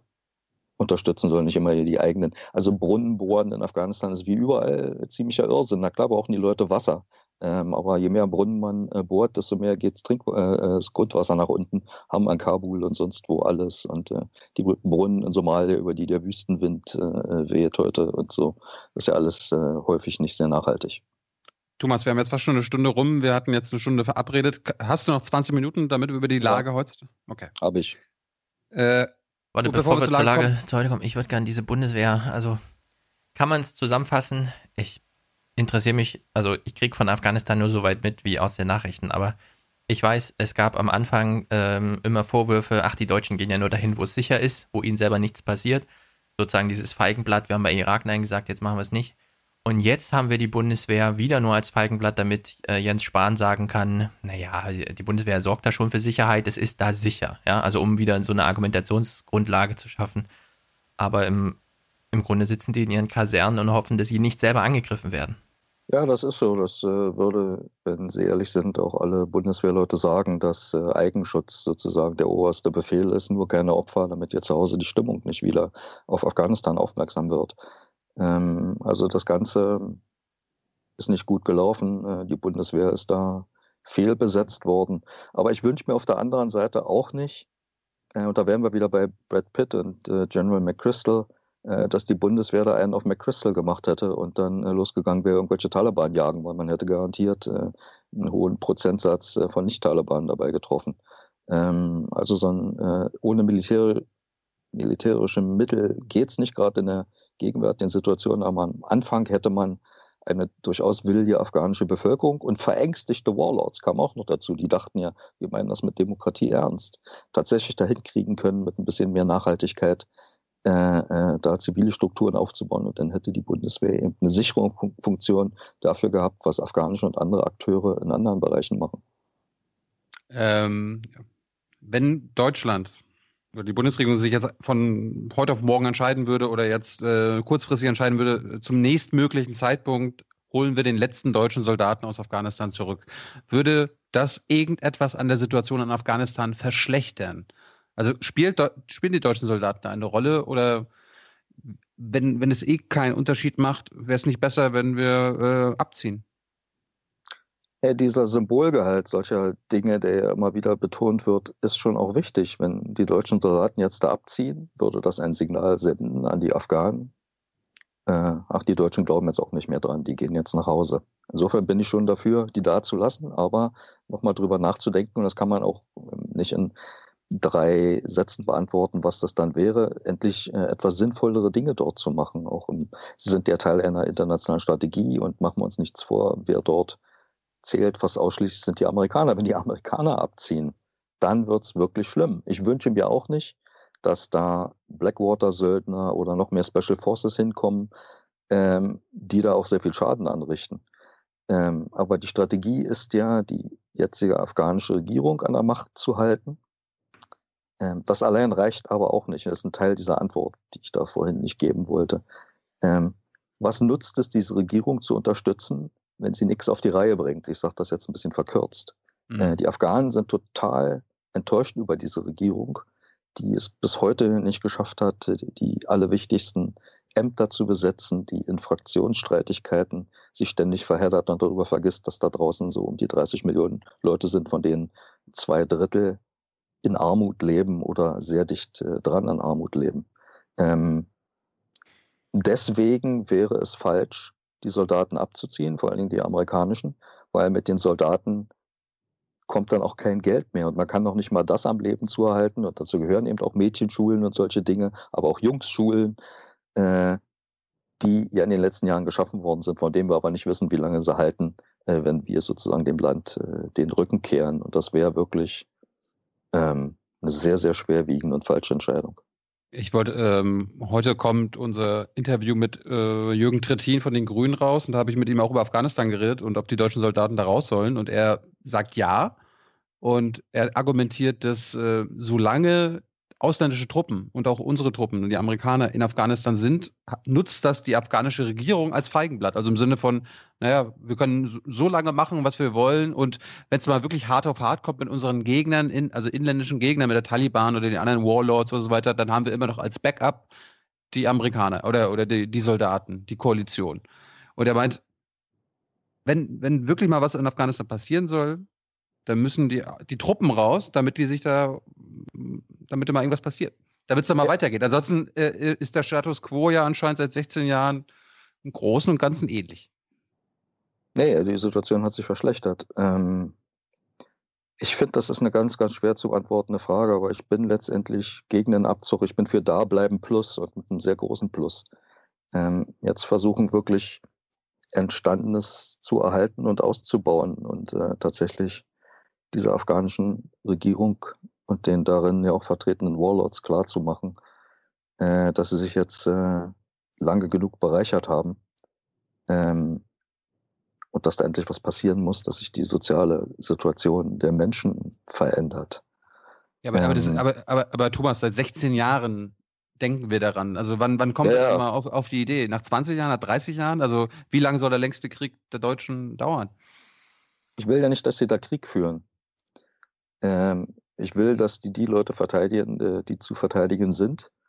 Ähm, ist jetzt ein bisschen leicht gesagt nach all den Jahren, aber es ist auch nicht meine Schuld, dass da so viele äh, Fehler am Anfang gemacht worden sind. Man hat am Anfang äh, ein paar äh, der afghanischen Warlords, so von allen Seiten, ich sage mal einen Kommunisten, einen Talib, einen Mujahid, äh, nach Den Haag schicken sollen, würde das heute anders aussehen. Das kann man heute nicht mehr so machen, aber jetzt hat gerade die Vorsitzende der afghanischen unabhängigen Menschenrechtsorganisation öffentlich gesagt, und die wird vom Präsidenten eingesetzt, dass Afghanistan nicht in der Lage ist, juristisch die Gräueltaten dieser Kriege aufzuklären und dass sie Den Haag dort haben möchte. Oh. Es gibt schon immer noch Dinge, die man dort machen kann, die sowohl praktischen als auch Symbolgehalt haben würden. Wenn jetzt endlich mal Kriegsverbrecher äh, afghanische auch zumindest unter Anklage gestellt wurde, man untersucht, zumindest eine Untersuchung einleitet, das kann man aber natürlich auch nicht machen und da hat Deutschland ja auch eine Rolle. Wir haben das auch mit hochgejubelt. Da gab es diesen Peace-Deal mit äh, Gulbuddin Hekmat, ja, einer der ich will nicht wirklich einen großen Unterschied zwischen den Warlords machen, aber in den Augen der Afghanen hat er schlimmere Dinge angerichtet äh, äh als viele andere. Das ist so eine, eine weit verbreitete Meinung. Jetzt zu sagen, dieser Peace-Deal ist eine tolle Sache und der wird jetzt den Weg ebnen äh, für einen Peace-Deal mit den Taliban, der ja viel wichtiger wäre, wo ich auch denke, dass es den geben muss, weil den Krieg gegen die gewinnt man nicht, ist aber völlig falsch. Das ist inhaltlich mit Verlaub völliger Schwachsinn, weil man hat jemanden wieder aufgewertet, der im Grunde raus war aus dem Spiel. Die meisten Leute seiner Partei von der politischen Seite waren schon im afghanischen System. Seine Leute haben kaum noch gekämpft. Der letzte größte Anschlag, den die gemacht haben, ist ein afghanischen Vergleichsfall äh, äh, wirklich relativ wenig war, irgendwie 2013 oder so mit einem Dutzend oder weniger Toten, die spielten überhaupt keine Rolle mehr. Solche Leute reinzuholen, ist Harakiri und das hat sich nicht so sehr die afghanische Seite ausgedacht, sondern da haben ein paar Regierungen in Europa für die Verantwortung. Kannst du uns nochmal vielleicht einen Ausblick geben oder deine Meinung geben? Also wie, wie, soll, wie soll das mit den Taliban enden? Also muss es da irgendwann einen Frieden geben? Zwischen allen? Müssen wir die Taliban zerstören? Müssen wir alle auslöschen? Wie nee, natürlich das? nicht, weil das mit dem, ganz praktisch gesagt, mit dem Auslöschen, wir wollten ja vorhin über Obama reden, hatte Obama schon versucht. Er hatte die Truppenanzahl insgesamt der westlichen Truppen auf 140.000 äh, erhöht. Äh, sie haben es nicht geschafft, die Taliban äh, überhaupt nur zu schwächen. Sie haben äh, wie es immer hieß, decapitated, also Köpfe abgeschlagen von mittleren, kleinen, zum Teil auch ein paar größeren äh, äh, von den Führern. Die haben immer wieder neu rekrutiert, sind dabei sogar radikalisiert, weil da kommen jüngere, ungebildete Leute, die wirklich auch jetzt äh, dschihadistisch beeinflusst sind äh, und so weiter, während die alten, ich sag mal, Nationalislamisten waren und so. Das war auch keine wirklich sehr, sehr, sehr gute Sache. Es muss einen Frieden geben. Aber es gibt äh, ja, wie immer eine Handvoll Probleme. Einmal, die Taliban fühlen sich im Moment so stark, äh, dass sie diese Gespräche überhaupt nicht brauchen. Zweitens, die Gesprächsversuche, die unternommen worden sind, sind gegen ihren Willen und mit Zwang auf sie äh, äh, angefangen worden. Also die Pakistaner haben sozusagen die Taliban leben zu großen Teil dort und vor allen Dingen ihre Familien. Ne? Schiedsrichter, wir wissen, wo dein Auto steht, äh, sind äh, an diesem Verhandlungstisch da geschleift worden und haben gesagt, ihr redet jetzt über Frieden, sonst machen wir was.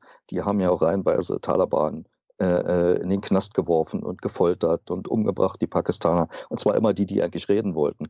Äh, wobei sie den Amerikanern offiziell gesagt haben, ah, das waren die, die haben gerade einen terroristischen Anschlag äh, verüben wollen. Jetzt auch ein bisschen verkürzt, aber so von der, von der Tendenz her.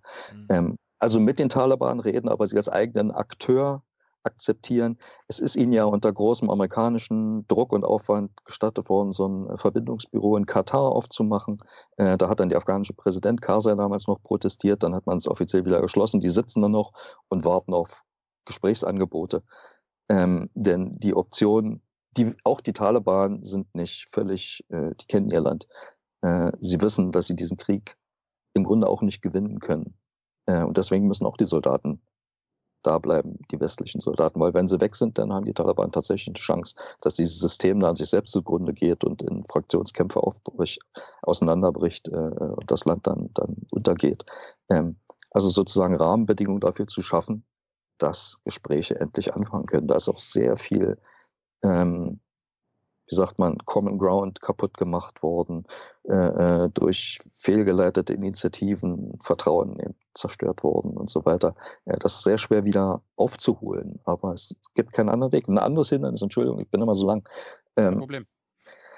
In den afghanischen Eliten gibt es im Moment so eine Stimmung nach dem Motto, äh, der West, die haben auch gesehen, was gelaufen ist. Die Westler haben alle keine Ahnung, die haben hier nur Fehler gemacht und so weiter. Aber wir können das. Wir können diesen Krieg gewinnen. Wir machen die, wir bringen die Taliban alle um. Das werden auch die nicht schaffen, auch wenn sie im Grunde ein Heimspiel haben.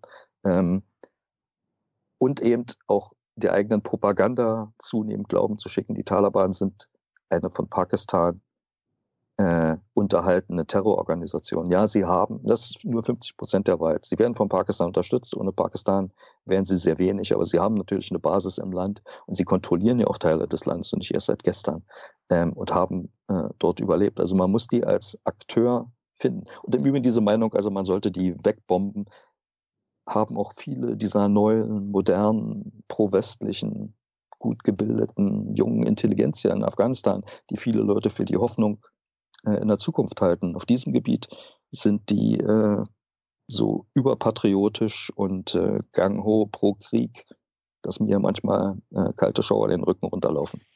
Jetzt sagst du gerade, dass Taliban äh, einige Teile Afghanistans äh, kontrollieren. Kommen wir mal zu, zu den einigen Teilen Afghanistans, weil die Bundesregierung sagt ja, man kann nach Afghanistan Menschen abschieben, weil es in Afghanistan in Teilen sicher ist. Ähm, es Kennst gab du die Teile? Moment, Moment. Es, es, es, gab ja, es gab ja, oder es soll jetzt eine Neubewertung geben, nachdem es in Kabul vor zwei, drei Monaten einen großen Anschlag gab, wo auch die deutsche Botschaft äh, beschädigt wurde. Martin Schulz sagt zwar, dass es, dass, dass das Anschlagsziel war und dass, dass die ganze Botschaft weg ist, ist falsch. Aber es soll jetzt eine Neubewertung geben. Wir haben letzte Woche in der Regierungspressekonferenz einen Zwischenbericht äh, mitgeteilt bekommen, der im Grunde das bestätigt, was die alte Linie ist, nämlich es ist teilweise sicher. Das Problem ist ja immer, wenn ich dann nachfrage, ja, wo denn? Dann wollen sie es nicht verraten. Weißt du, wo es sicher sein soll? Wo kann man Menschen, die in, Afghan äh, die in Deutschland sicher gelebt haben, zurück abschieben? Nein, ich weiß das nicht. Das äh, weiß auch die Bundesregierung nicht, äh, weil es nicht um sicher geht. Es gibt keine sicheren Gebiete in Afghanistan. Es gibt nur Gebiete, das ist ja eigentlich logisch, die sind etwas sicherer als andere, aber die sind damit nicht sicher, sondern man sollte vielleicht besser sagen, die sind weniger unsicher als andere. Es handelt sich hier zu großen Teilen um einen Guerillakrieg. Man weiß nie, wo er anfängt, wo es läuft. In diesem Zwischenbericht, äh, der ja äh, dankenswerterweise der Öffentlichkeit äh, nicht zur Verfügung gestellt wird, sondern mit Copyright behaftet ist, dass man nicht republizieren kann. Außerdem steht auch noch Verschlusssache drauf. Ähm, trotzdem haben viele Leute den gelesen, ich auch.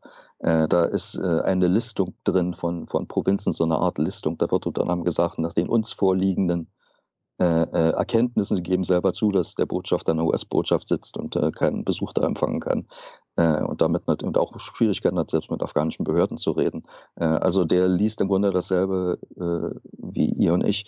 Ähm, äh, zieht dann aber leider die falschen Schlussfolgerungen. Ähm, er schreibt dort über Provinzen, dass keine äh, Informationen darüber vorliegen, dass da Taliban-Angriffe stattfinden können, obwohl das grundsätzlich immer möglich ist natürlich. Diese Einschränkung wird dann schon gemacht, äh, an, dem, an dem Tag, als der Bericht rauskam, äh, eindeutig gekämpft worden ist. Ähm, also ehrlich gesagt, diese Berichte, ich habe ein bisschen Schwierigkeiten, die wirklich ernst zu nehmen. Ähm, also es gibt diese sicheren Gebiete nicht, man sollte Leute da äh, jetzt nicht hin abschieben. Es macht letztendlich auch wirklich nicht den großen Unterschied. Die, die abgeschoben worden sind bisher, sind sehr zu bedauern. Das sind ein paar mehr als 100 Leute, die lösen nicht das Flüchtlingsproblem, wenn das Flüchtlingsproblem ein Problem sein sollte, was von den Flüchtlingen verursacht worden ist, ist ja auch unser Problem. Wir haben diese Lage in Afghanistan, wir haben ja vorhin über Fehler auch der Deutschen geredet, mit zu verantworten. Die schlechte Lage heute. Und da haben wir für Aufräumarbeit zu leisten. Und die könnte darin bestehen, zu sagen, wir lassen die afghanischen Flüchtlinge, die Asylwerber, die hier sind, hier leben. Wir geben ihnen endlich wieder die Möglichkeit zurück, äh, Ausbildung zu machen, zu Schulen zu gehen. Da hat es ein paar kleine Schritte gegeben. Aber im Grunde ist die Gesamtsituation repressiv. Sie dürfen im Grunde überhaupt nichts. Sie sitzen in ihren Unterkünften, können nicht arbeiten, obwohl sie das wollten äh, äh, und alles Mögliche. Ihnen eine Zeit zu geben und gleichzeitig eben zu versuchen, in Afghanistan in Richtung einer politischen Lösung voranzukommen, die diesen Krieg in seiner Intensität zumindest vermindern könnte und vielleicht dann sogar beenden kann irgendwann, sodass dann diese Leute dann auch wieder nach Hause gehen wollen. Die meisten Afghanen, die hier um Asyl nachsuchen, haben zwar große Illusionen darüber gehabt, was hier alles passiert und was sie bekommen und was hier möglicherweise sein äh, äh könnte. Aber die meisten von ihnen wären ehrlich gesagt lieber äh, zu Hause, weil da schmeckt das Essen anders und besser und da sind ihre Leute, da verstehen sie die Sprache.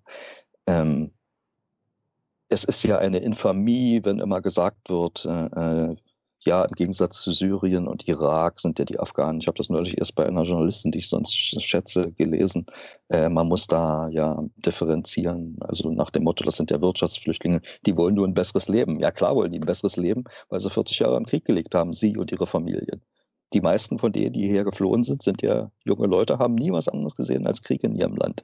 Und zu sagen, die sind Wirtschaftsflüchtlinge, das ist wirklich infam.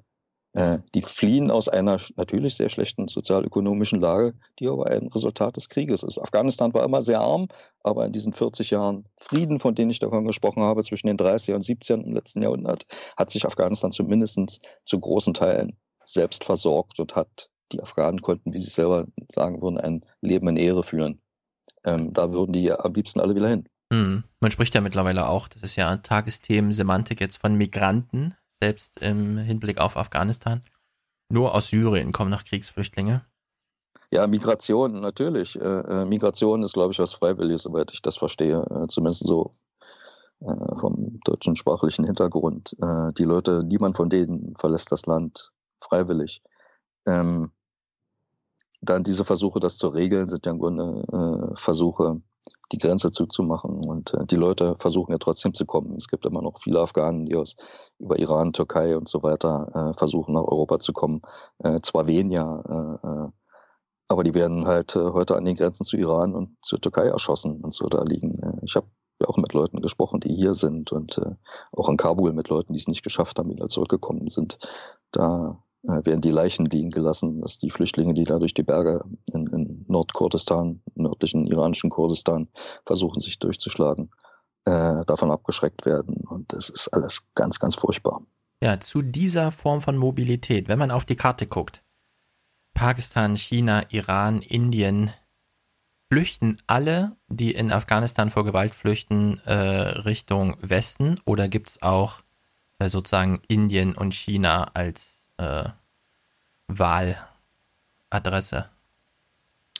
Also 40 Jahre Krieg hat auch schon 40 Jahre Flüchtlinge produziert. Es sind Millionen von Afghanen, die ihr Land verlassen haben, über die letzten 40 Jahre. Die meisten sind immer noch in Pakistan und Iran. Wir reden mhm. da über mehrere Millionen Leute.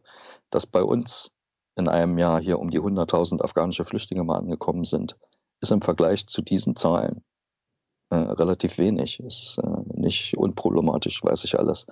Ähm, aber diese Länder haben diese Last getragen. Auch nicht immer mit äh, sehr viel Freude und äh, auch zum Teil sehr brutal gegenüber den Afghanen. Aber die Gesellschaft in Pakistan und Iran hat eine ganze Menge unregulierter oder wenig regulierter Nischen. haben Afghanen Arbeit gefunden. Die sind im Iran fürchterlich ausgebeutet worden. Ähm, sie durften ihre Kinder über Jahre und Jahrzehnte nicht in die Schule schicken. In Pakistan Übergriffe der Polizei auspressen, Hausdurchsuchungen beklauen und keine Chance, Einspruch zu haben. Das ist jetzt auch nicht gerade Gastfreundschaft. Mhm. Ähm, aber trotzdem haben die Leute dort einen Platz gefunden, haben, konnten überleben. Einige haben sich auch etabliert. Ähm, und sie haben natürlich aus dieser Erfahrung, weil jede afghanische Familie hat aus diesen letzten 40 Jahren Krieg Fluchterfahrung, haben die natürlich auch irgendwie gedacht, naja, wir kommen hier in Deutschland und in Europa auch durch. Aber wie gesagt, das ist die viel kleinere Zahl. Das ist die mhm. viel kleinere Zahl. China ist nicht viel. Äh, wir haben ja versucht, vorhin, ihr habt da die Grenze äh, angesprochen, die ist ganz oben im Hochgebirge. Da kommt man nicht rüber. China ist jetzt auch nicht gerade ein Land, äh, was äh, viel Asylbewerber annimmt.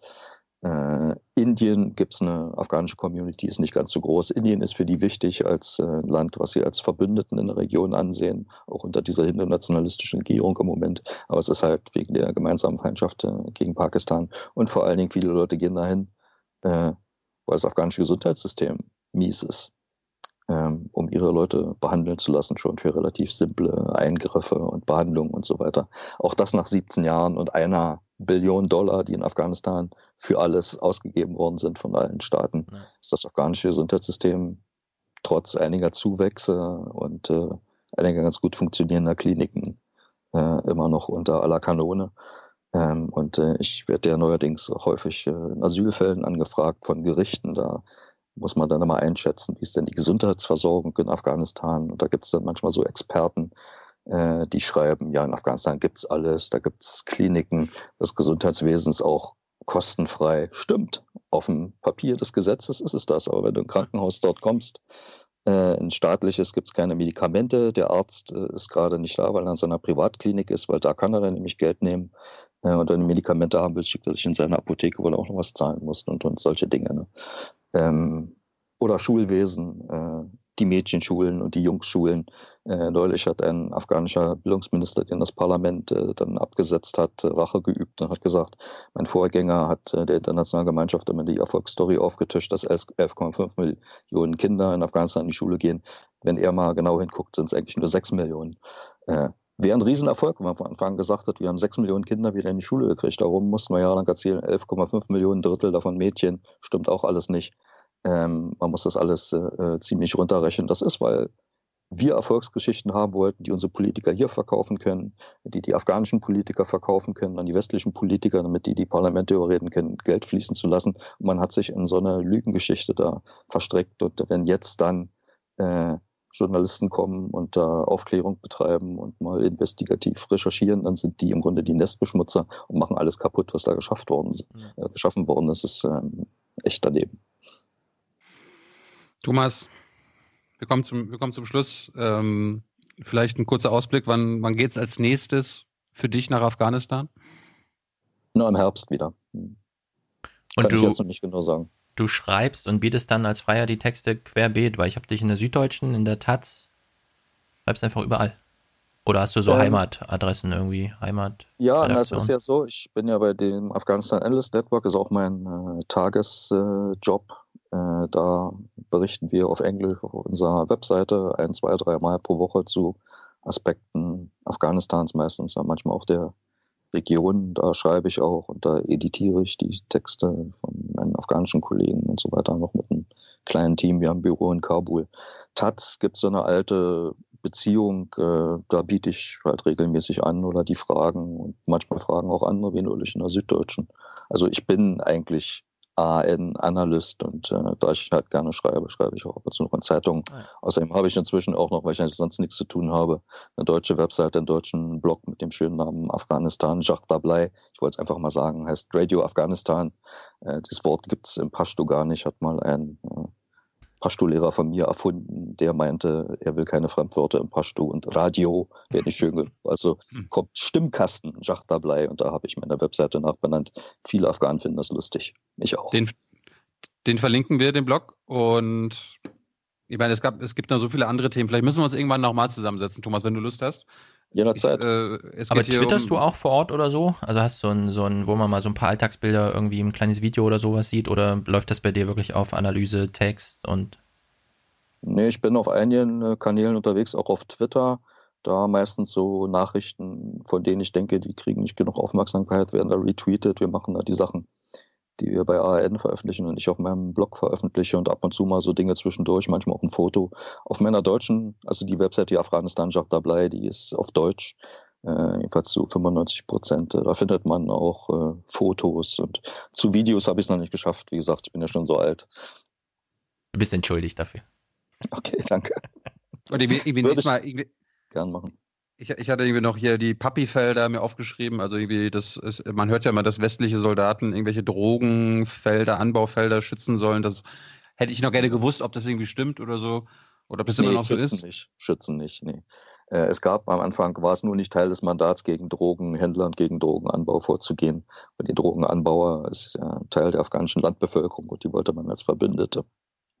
Gut. Ähm, aber man hat damit natürlich den Warlords, die auch ihr Geld aus der Drogenwirtschaft machen, freie Hand gelassen.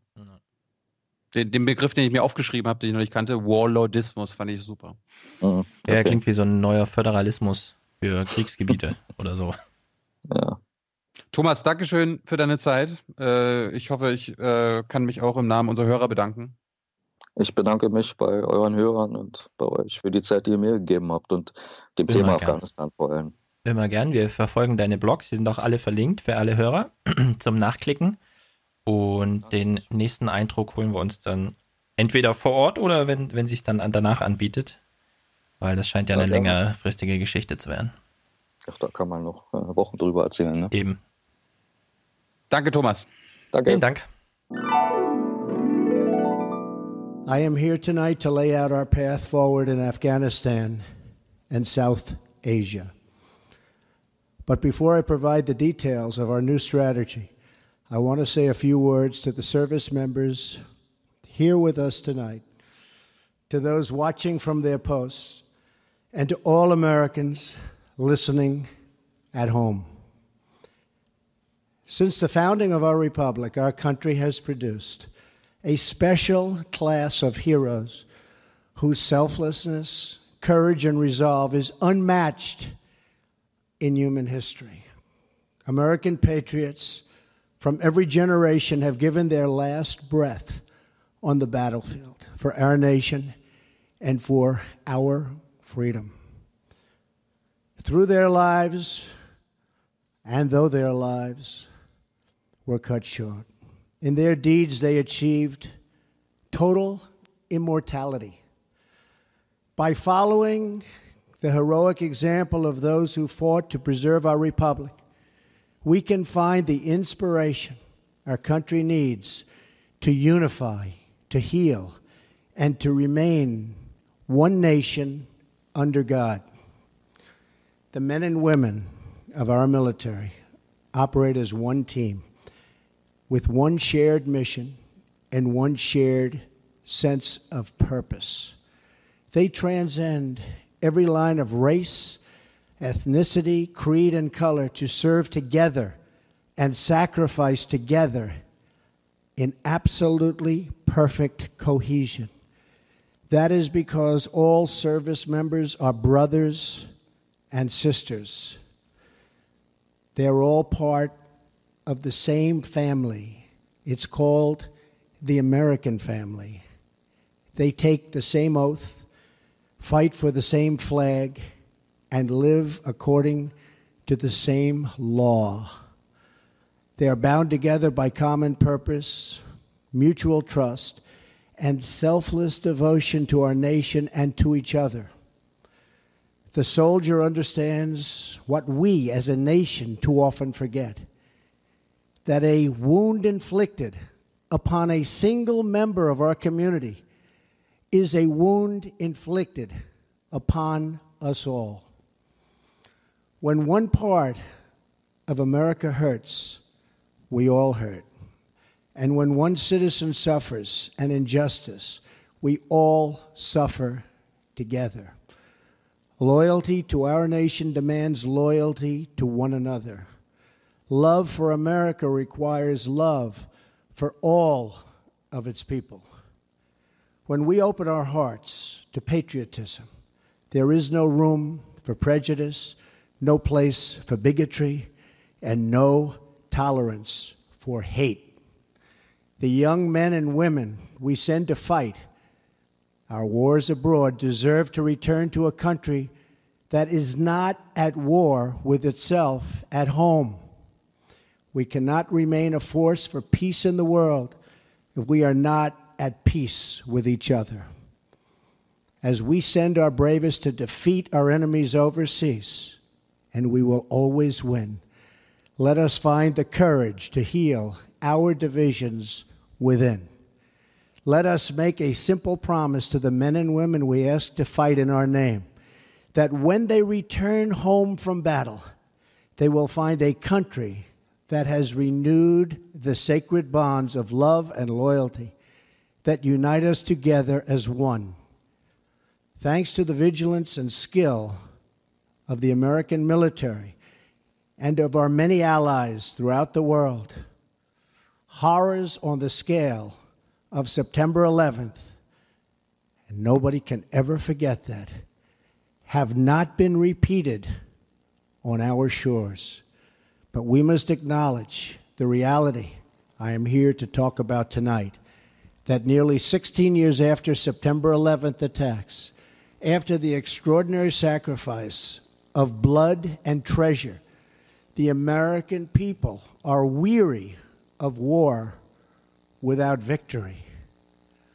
Nowhere is this more evident than with the war in Afghanistan, the longest war in American history 17 years. I share the American people's frustration. I also share their frustration over a foreign policy that has spent too much time, energy, money, and most importantly, lives trying to rebuild countries in our own image instead of pursuing our security interests above all other considerations. That is why, shortly after my inauguration, I directed Secretary of Defense Mattis and my national security team to undertake a comprehensive review of all strategic options in Afghanistan and South Asia. My original instinct was to pull out, and historically, I like following my instincts. But all my life, I've heard that decisions are much different when you sit behind the desk in the Oval Office. In other words, when you're President of the United States. So I studied Afghanistan in great detail and from every conceivable angle. After many meetings over many months, we held our final meeting last Friday at Camp David with my cabinet and generals to complete our strategy. I arrived at three fundamental conclusions about America's core interests in Afghanistan. First, our nation must seek an honorable and enduring outcome worthy of the tremendous sacrifices that have been made, especially the sacrifices of lives. The men and women who serve our nation in combat deserve a plan for victory. They deserve the tools they need and the trust they have earned to fight and to win. Second, the consequences of a rapid exit are both predictable and unacceptable. 9 11, the worst terrorist attack in our history, was planned and directed from Afghanistan because that country was ruled by a government that gave comfort and shelter to terrorists. A hasty withdrawal would create a vacuum that terrorists, including ISIS and Al Qaeda, would instantly fill, just as happened before September 11th. And as we know, in 2011, America hastily and mistakenly withdrew from Iraq. As a result, our hard won gains slipped back into the hands of terrorist enemies. Our soldiers watched as cities they had fought for and bled to liberate and won were occupied by a terrorist group called ISIS. The vacuum we created by leaving too soon gave safe haven for ISIS to spread, to grow, recruit, and launch attacks. We cannot repeat in Afghanistan the mistake our leaders made in Iraq. Third and finally, I concluded that the security threats we face in Afghanistan and the broader region are immense. Today, 20 U.S. designated foreign terrorist organizations are active in Afghanistan and Pakistan, the highest concentration in any region anywhere in the world. For its part, Pakistan often gives safe haven to agents of chaos, violence, and terror.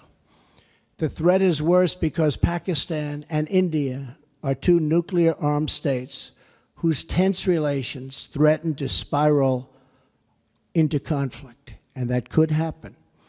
No one denies that we have inherited a challenging and troubling situation in Afghanistan and South Asia, but we do not have the luxury of going back in time and making different or better decisions.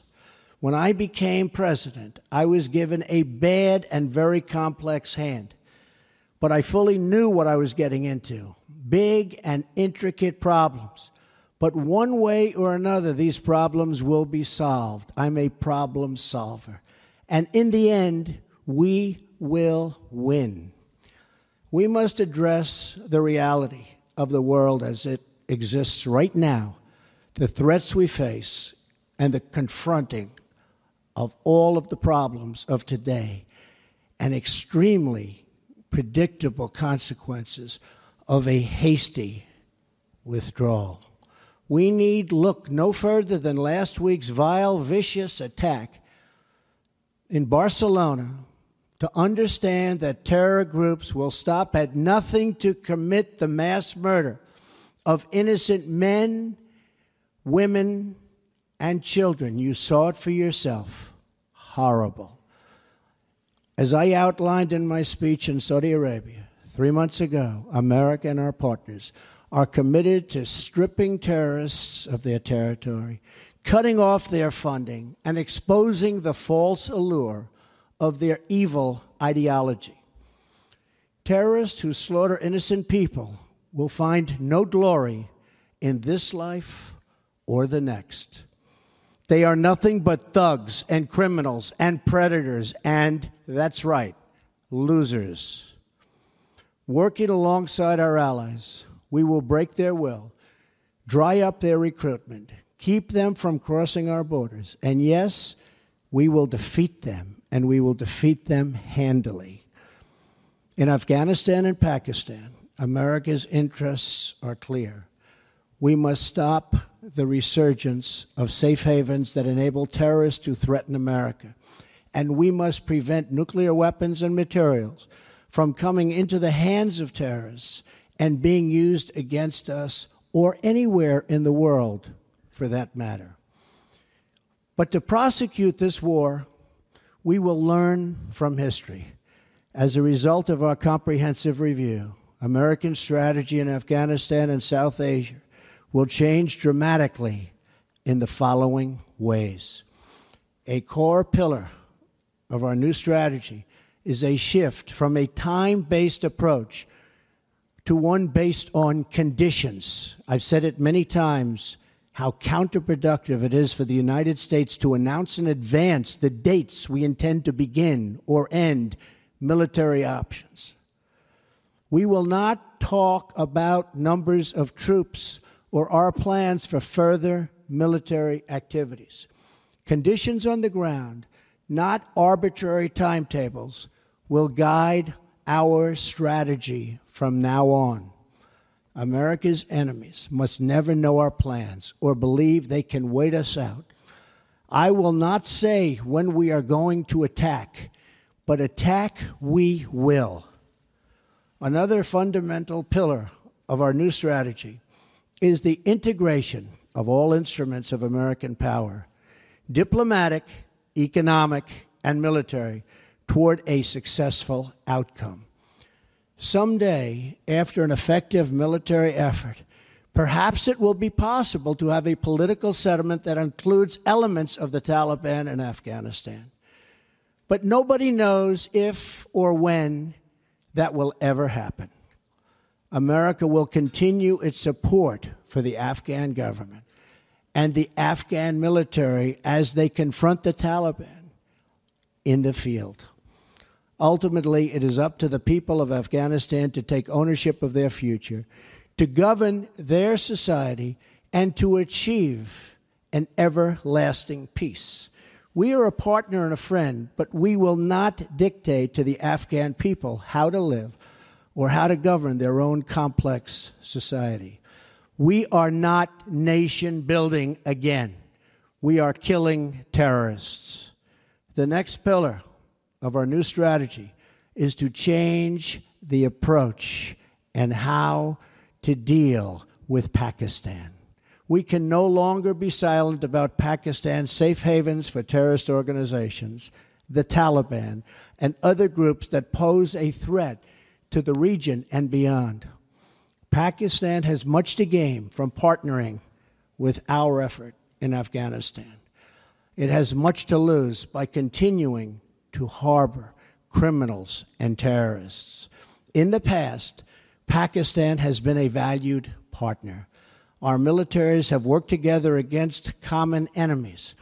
The Pakistani people have suffered greatly from terrorism and extremism. We recognize those contributions and those sacrifices. But Pakistan has also sheltered the same organizations that try every single day to kill our people. We have been paying Pakistan billions and billions of dollars. At the same time, they are housing the very terrorists that we are fighting.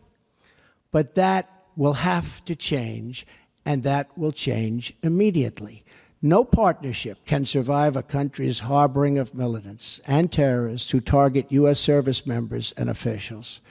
It is time for Pakistan to demonstrate its commitment to civilization, order, and to peace.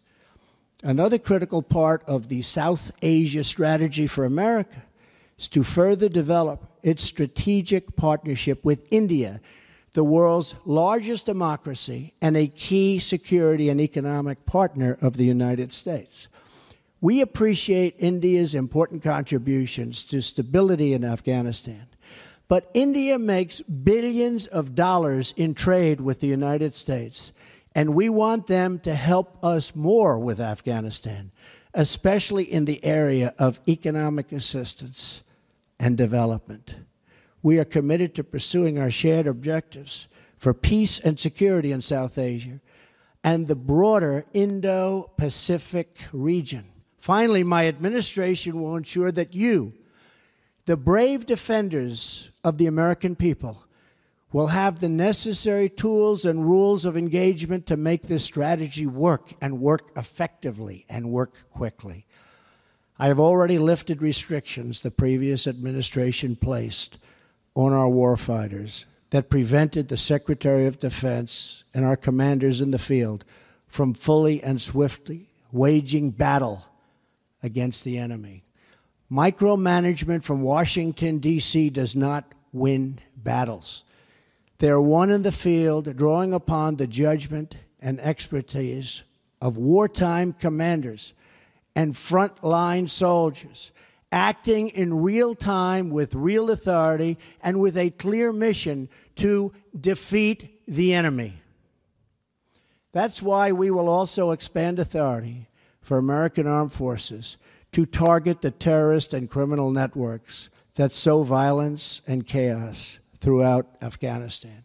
These killers need to know they have nowhere to hide, that no place is beyond the reach of American might and American arms. Retribution will be fast and powerful as we lift restrictions and expand authorities in the field. We are already seeing dramatic results in the campaign to defeat ISIS, including the liberation of Mosul in Iraq. Since my inauguration, we have achieved record breaking success in that regard. We will also maximize sanctions and other financial and law enforcement actions against these networks to eliminate their ability to export terror. When America commits its warriors to battle, we must ensure they have every weapon to apply swift, decisive, and overwhelming force. Our troops will fight to win. We will fight to win. From now on, victory will have a clear definition attacking our enemies, obliterating ISIS, crushing Al Qaeda, preventing the Taliban from taking over Afghanistan, and stopping mass terror attacks against America before they emerge. We will ask our NATO allies and global partners to support our new strategy with additional troop and funding increases in line with our own. We are confident they will. Since taking office, I have made clear that our allies and partners must contribute much more money to our collective defense, and they have done so. In this struggle, the heaviest burden will continue to be borne by the good people of Afghanistan and their courageous armed forces. As the Prime Minister of Afghanistan has promised, we are going to participate in economic development to help defray the cost of this war to us. Afghanistan is fighting to defend and secure their country against the same enemies who threaten us. The stronger the Afghan security forces become, the less we will have to do. Afghans will secure and build their own nation and define their own future. We want them to succeed. But we will no longer use American military might to construct democracies in faraway lands or try to rebuild other countries in our own image. Those days are now over. Instead, we will work with allies and partners to protect our shared interests. We are not asking others to change their way of life, but to pursue common goals that allow our children to live better and safer lives. This principled realism will guide our decisions moving forward. Military power alone will not bring peace to Afghanistan or stop the terrorist threat arising in that country. But strategically applied force aims to create the conditions for a political process to achieve a lasting peace. America will work with the Afghan government as long as we see determination and progress. However, our commitment is not unlimited, and our support is not a blank check. The government of Afghanistan must carry their share of the military, political, and economic burden. The American people expect to see real reforms, real progress, and real results. Our patience is not unlimited. We will keep our eyes wide open in abiding by the oath I took on January 20th, I will remain steadfast in protecting American lives and American interests. In this effort, we will make common cause with any nation that chooses to stand and fight alongside us against this global threat. Terrorists, take heed. America will never let up until you are dealt a lasting defeat under my administration, many billions of dollars more is being spent on our military. And this includes vast amounts being spent on our nuclear arsenal and missile defense. In every generation, we have faced down evil, and we have always prevailed. We prevailed because we know who we are and what we are fighting for. Not far from where we are gathered tonight, hundreds of thousands of America's greatest patriots lay in eternal rest at Arlington National Cemetery. There is more courage, sacrifice, and love in those hallowed grounds than in any other spot on the face of the earth. Many of those who have fought and died in Afghanistan enlisted in the months after September 11th, 2001. They volunteered for a simple reason they loved America and they were determined to protect her. Now we must secure the cause for which they gave their lives. We must unite to defend America from its enemies abroad. We must restore the bonds of loyalty among our citizens at home. And we must achieve an honorable and enduring outcome worthy of the enormous price that so many have paid. Our actions, and in months to come, all of them will honor the sacrifice of every fallen hero, every family who lost a loved one, and every wounded warrior who shed their blood in defense of our great nation. With our resolve, we will ensure that your service and that your families will bring about the defeat of our enemies and the arrival of peace. We will push onward to victory with power in our hearts, courage in our souls, and everlasting pride in each and every one of you. Thank you. May God bless our military, and may God bless the United States of America. Thank you very much. Thank you. Damit ist Herr Jung dran. Ich habe mehrere Fragen zur Afghanistan-Strategie der Amerikaner und die deutsche Reaktion darauf. Ähm, ich glaube, Frau Demmer hat gestern verlauten lassen, dass die Bundesregierung einen Dialog mit Teilen der Taliban fordert. Frau Demmer, mit welchen Teilen der Taliban? Das AA hat uns gestern mitgeteilt, dass man weiter für Reformanstrengungen plädiert und Afghanistan auf dem Weg zu einer stabilen und selbst, zu einem selbstbestimmten Staatswesen unterstützen möchte. Das ist ja ein bisschen was anderes, als was Herr Trump angekündigt hat, nämlich der, der, starke Satz war ja, wir werden den Afghanen nicht vorschreiben, wie sie leben oder ihre komplexe Gesellschaft regieren sollen.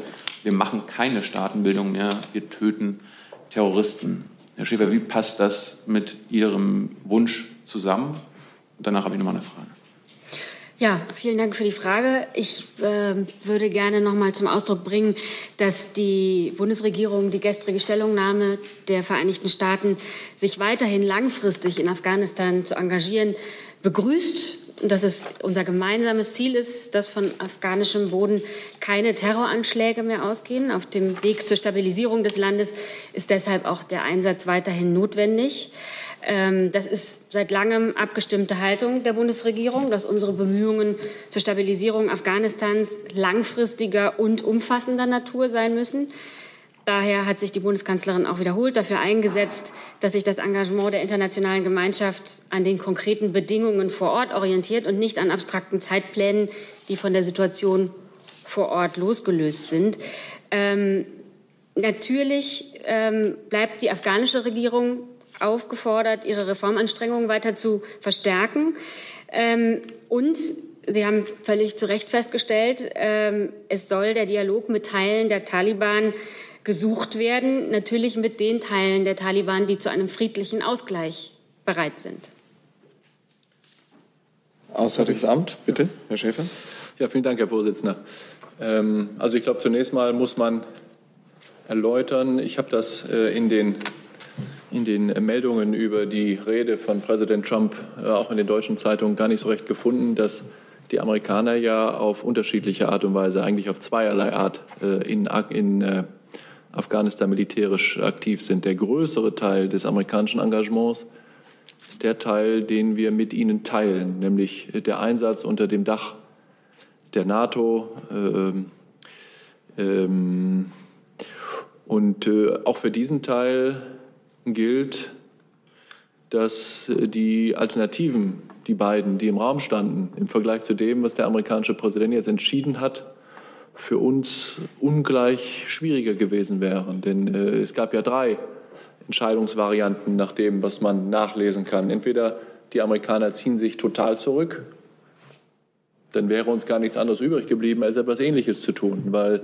die Amerikaner nun mal das militärische Rückgrat unseres Engagements in Afghanistan äh, bereitstellen. Oder zweitens, die Amerikaner privatisieren den ihren militärischen Einsatz in Afghanistan, das hätte für uns womöglich unabsehbare Folgen gehabt. Ich kann mir schlecht vorstellen, dass die Bundeswehr jetzt mit, den, mit Blackwater äh, aufs engste äh, zusammengearbeitet hätte. Und deshalb ist es doch schon mal äh, ein Schritt in die richtige Richtung, dass die Amerikaner, dass auch dieser Präsident sich entschieden hat, das zu tun, was seine Vorgänger auch getan haben, nämlich äh, Seite an Seite mit der internationalen Gemeinschaft und damit auch mit uns den äh, Weg zu gehen, äh, Afghanistan auch militärisch weiter stabilisieren äh, zu wollen. Und da haben jetzt die Gespräche bereits im Vorfeld der Entscheidung des amerikanischen Präsidenten stattgefunden. Das ist ja der Grund dafür, dass ihm auch so etwas zur Entscheidung vorgelegt worden ist.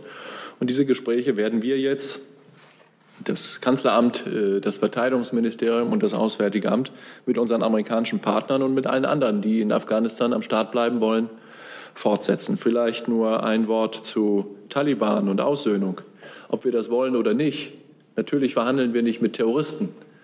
Aber die Taliban repräsentieren ein soziales Milieu oder einen Teil der afghanischen Gesellschaft, den man nicht ignorieren kann. Und es wird nur gelingen, äh, Afghanistan auf Dauer zu stabilisieren, wenn dieser Teil der Gesellschaft, nicht der, wohlgemerkt, nicht der, der äh, Terrorismus unterstützt oder gar praktiziert, sondern dieser Teil der Gesellschaft der äh, ein solches, äh, solches Gedankengut hat, irgendwie in ein äh, afghanisches staatliches und gesellschaftliches Gemeinwesen integriert werden kann.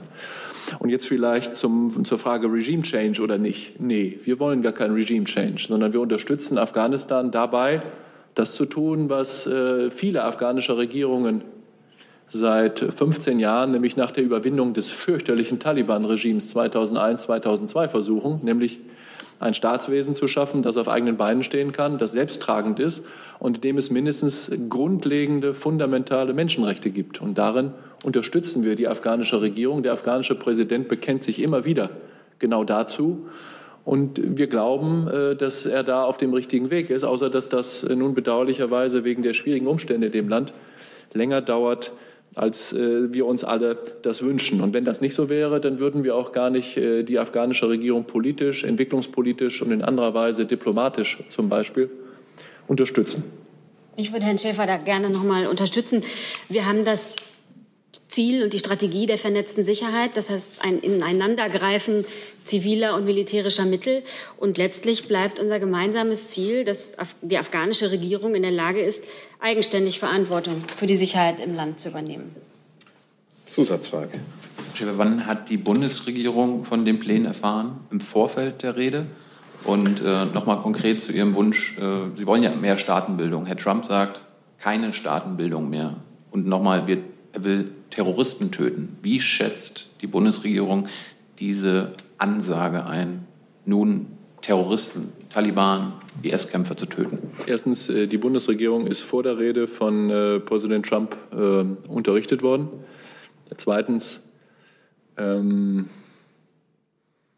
es braucht gar kein Staats- und Nation-Building mehr, sondern ähm, der Weg, den die afghanische, der afghanische Staat und alle konsekutiven afghanischen Regierungen eingeschlagen haben, entspricht grosso modo äh, unseren Vorstellungen von einer guten und friedlichen Zukunft Afghanistans. Und deshalb unterstützen wir Afghanistan dabei, Afghanistan dabei, das genauso zu machen, wie sie sich das vorgenommen haben und wie sie das gegenüber der internationalen Gemeinschaft auch immer ähm, deutlich sagen. Und deshalb ist das Jungteam, was der amerikanische Präsident auch gegenüber der afghanischen Regierung aufgestellt hat, sagen, wir helfen euch, aber wir erwarten auch von euch, dass ihr bestimmte Dinge tut, gar kein Widerspruch äh, zu, äh, zu uns oder gar zu dem, was, der, was, was man da sonst äh, denken mag. Äh, es ist regelmäßig ein diplomatisches, politisches Ringen mit der afghanischen Regierung äh, und äh, der internationalen Staatengemeinschaft auf großen Konferenzen, bei Geberkonferenzen, auch in den bilateralen Beziehungen sozusagen hier und da auch Do-Des-Verhältnisse, sozusagen Gegenseitigkeitsabsprachen zu treffen. Wir helfen euch, aber doch bitte nur dann, wenn ihr bestimmte Dinge tut. Wahlen organisieren zum Beispiel oder Wert legen auf ähm, soziale Fortschritte, die äh, wir, aber die auch die Afghanen wichtig finden. Knapp. Bitte. Ganz klar, will die Bundesregierung verhandeln mit Taliban oder nicht? Sie sagten eben, Mit Taliban, mit Extremisten verhandeln wir nicht mit Terroristen, aber den Teil der Gesellschaft, äh, der auch irgendwo dazugehört. Wo ist da die Grenze? Wo unterscheiden Sie? Ja, ich äh, weiß nicht, warum Sie mich fragen, ob wir mit den Taliban äh, zu verhandeln hätten. Äh, wenn wir davon reden, dass es nationale Aussöhnung braucht und wenn ich davon spreche, dass es äh, gesellschaftliche Gruppen in Afghanistan gibt, die dem Gedankengut der Taliban nahestehen, dann heißt das in erster Linie, dass es aus unserer Sicht Aufgabe ähm, des afghanischen Staates und der afghanischen Regierung ist, solche Gespräche zu führen, die zu einer nationalen Aussöhnung beitragen können. Das ist unser Ziel und daran arbeiten wir seit Jahren, im Übrigen als Seite an Seite mit den Amerikanern. Und äh, da gibt es, glaube ich, auch aus der Rede des amerikanischen Präsidenten oder der Entscheidungen, die da aus dem Weißen Haus herausgekommen wären vorgestern Abend, überhaupt keinen Grund äh, davon, äh, Abstriche zu machen. Also ich bin da ziemlich zuversichtlich, dass wir auch in diesem Punkt mit äh, der amerikanischen Administration keine Widersprüche haben. Und da sind wir, wenn man ehrlich ist, nicht wir, sondern die afghanische Regierung noch nicht so recht vorangekommen. Jedenfalls nicht schnell genug und auch nicht deutlich genug. Das ist auch innenpolitisch höchst umstritten und sehr schwierig für den afghanischen Präsidenten. Aber unser Bemühen ist es, weiter dazu äh, zu ermutigen und dafür auch Unterstützung zu leisten, wenn das sinnvoll ist und wenn das gewünscht wird. Zusatz? Eine zweite Frage richtet sich an Herrn Flossdorf. Herr Flossdorf, welche Folgen hat die Entscheidung des amerikanischen Präsidenten, die militärischen Aktionen jetzt so eindeutig nur auf Bekämpfung von Terroristen zu beschränken? Was bedeutet das für die Zusammenarbeit im Rahmen der NATO für die Bundeswehr? Also ich möchte Ihnen erstmal widersprechen. Ich habe die Rede nicht so verstanden, dass äh, sich jetzt äh, äh, die Prioritäten so einengen, wie Sie das sagen. Der amerikanische Präsident hat ausdrücklich diesen Comprehensive Approach äh, betont, äh, auch in seiner Ansprache, das, was wir vernetzten Ansatz nennen also die umfassende Zusammenarbeit, wirtschaftliche, soziale, bildungspolitische, auch militärische Aspekte mit einzubeziehen bei der Unterstützung von Afghanistan. Was jetzt militärisch sich daraus ergibt, äh, ist jetzt erstmal Aufgabe der USA selber äh, darzulegen, wie sie das denn konkret umsetzen wollen. Äh, und dann ist ja auch Deutschland jetzt nicht bilateral dort engagiert, sondern wir machen das im Rahmen der NATO im Rahmen der Resolute Support Mission. Und äh, da legt das Mandat ja genau fest, äh, was die Rolle, was Aufgabe der Bundeswehrsoldaten in Afghanistan ist. Und da sehen wir jetzt auch nicht von deutscher Seite, äh, dass sich da jetzt zwingend Änderungen ergeben. Ansonsten müsste man im Rahmen der NATO äh, darüber sprechen. Aber da hat es ja auch schon äh, in diesem Jahr und noch nicht allzu lange zurückliegend äh, ja Verständigung gegeben. Das heißt, im Moment können Sie das Jetzt. klar nicht sagen wir, die Auswirkungen sein. Entschuldigung, wir machen, wir, ich gehe weiter in der Rednerliste. Wir haben eine lange Rednerliste und wie am Anfang gesagt, wir müssen nach einer Stunde zum Ende kommen. Herr Jung. Ich will nochmal konkret äh, zum Satz, dass Terroristen jetzt getötet werden sollen. Und kritisiert die Bundesregierung diesen Satz? Findet sie diesen Ansatz richtig? Und wird die Bundesregierung dabei mithelfen, Terroristen zu töten oder vielleicht sogar selbst nun Terroristen töten? Die Bundeswehr hält sich an das Mandat, äh, das ihr vom Deutschen Bundestag gegeben worden ist. Und dieses Mandat sieht vor, dass wir die afghanischen Sicherheitskräfte ausbilden, unterstützen und beraten. Das ist auch das internationale Mandat und das Mandat äh, der NATO bzw. der Truppensteller, die Afghanistan auch militärisch äh, zur Seite stehen. Und ähm, dass wir im Kampf gegen IS dass wir im Kampf gegen islamistischen Terrorismus oder andere Formen des Terrorismus auch mit den Vereinigten Staaten von Amerika zusammenarbeiten, haben wir hier nie verhehlt. Zusatz? Ich habe jetzt trotzdem noch nicht ganz verstanden, wie Sie den Satz, dass jetzt Terroristen getötet werden müssen, einschätzen. Die Amerikaner befinden sich seit dem 11. September 2001 aus ihrer Perspektive, auch nach den Regelungen des Völkerrechts, mit ähm, islamistischen Terroristen im Krieg. Und äh, zum Krieg gehört es für die Vereinigten Staaten von Amerika, dass man den Widersacher, wenn das erforderlich ist oder nicht anders geht, auch tötet. Das haben wir in der Vergangenheit auch, äh, auch erlebt äh, und das nehmen wir zur Kenntnis. Und dass, man, dass wir äh, Seite an Seite mit unseren Partnern im Kampf gegen den islamistischen Terrorismus äh, unterwegs sind, äh, wird Ihnen in den letzten Jahren nicht entgangen sein. Es gibt etwa im Kampf gegen IS in Syrien und Irak eine große, breite internationale Koalition, die auch militärisch gegen IS vorgeht und dabei ist es auch vorgekommen, dass dabei Touristen, Terroristen schon ums Leben gekommen sind. Remen. Ich will die, eine der vorhergehenden Fragen noch einmal konkretisieren. Wenn ich es richtig sehe, Herr Schäfer hat ja auch Ihr Minister nach der Rede von Herrn Trump dringend darum gebeten, den zukünftigen Kurs in Afghanistan gemeinsam abzustecken. Für mich klingt das stark danach, dass er die Amerikaner hier in einer Bringschuld sieht. Ist das so? Welche Details fehlen?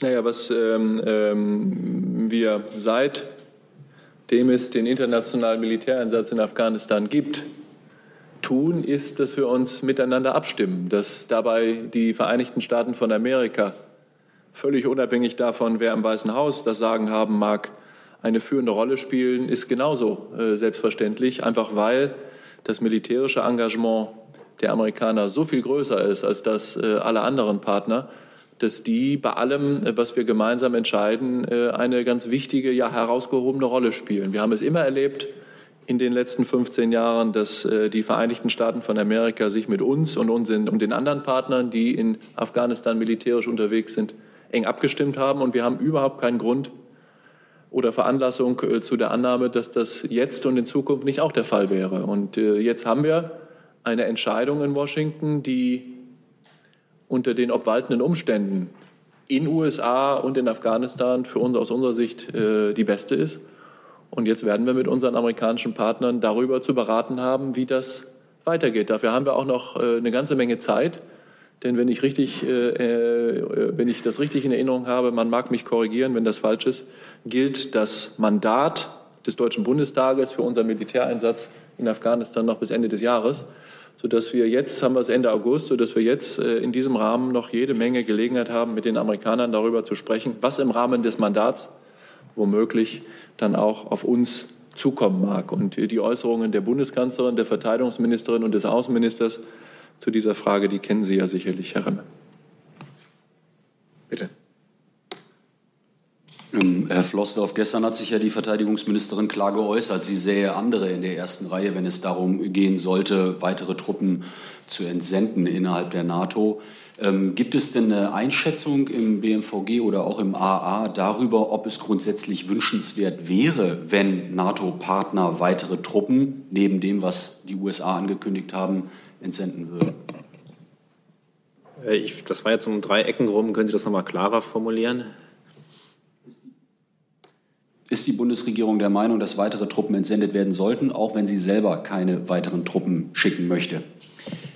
Es ist ja gerade äh, ein Fortschritt, der sich jetzt äh, nicht erst seit gestern oder vorgestern ergeben hat, sondern ja auch schon äh, unter der Administration äh, Obama äh, dass wir jetzt nicht mehr auf äh, Daten schauen und äh, uns fixe Zahlen setzen, sondern dass wir gucken, condition-based, also wie ist die Situation in dem Land, wie ist die Sicherheitslage, was für eine Unterstützung braucht Afghanistan, dass wir das regelmäßig immer neu analysieren, wie wir auch die Sicherheitslage analysieren, die Fortschritte analysieren und danach auch die Unterstützung den Gegebenheiten anpassen. Und da geht es nicht nur um militärische Unterstützung.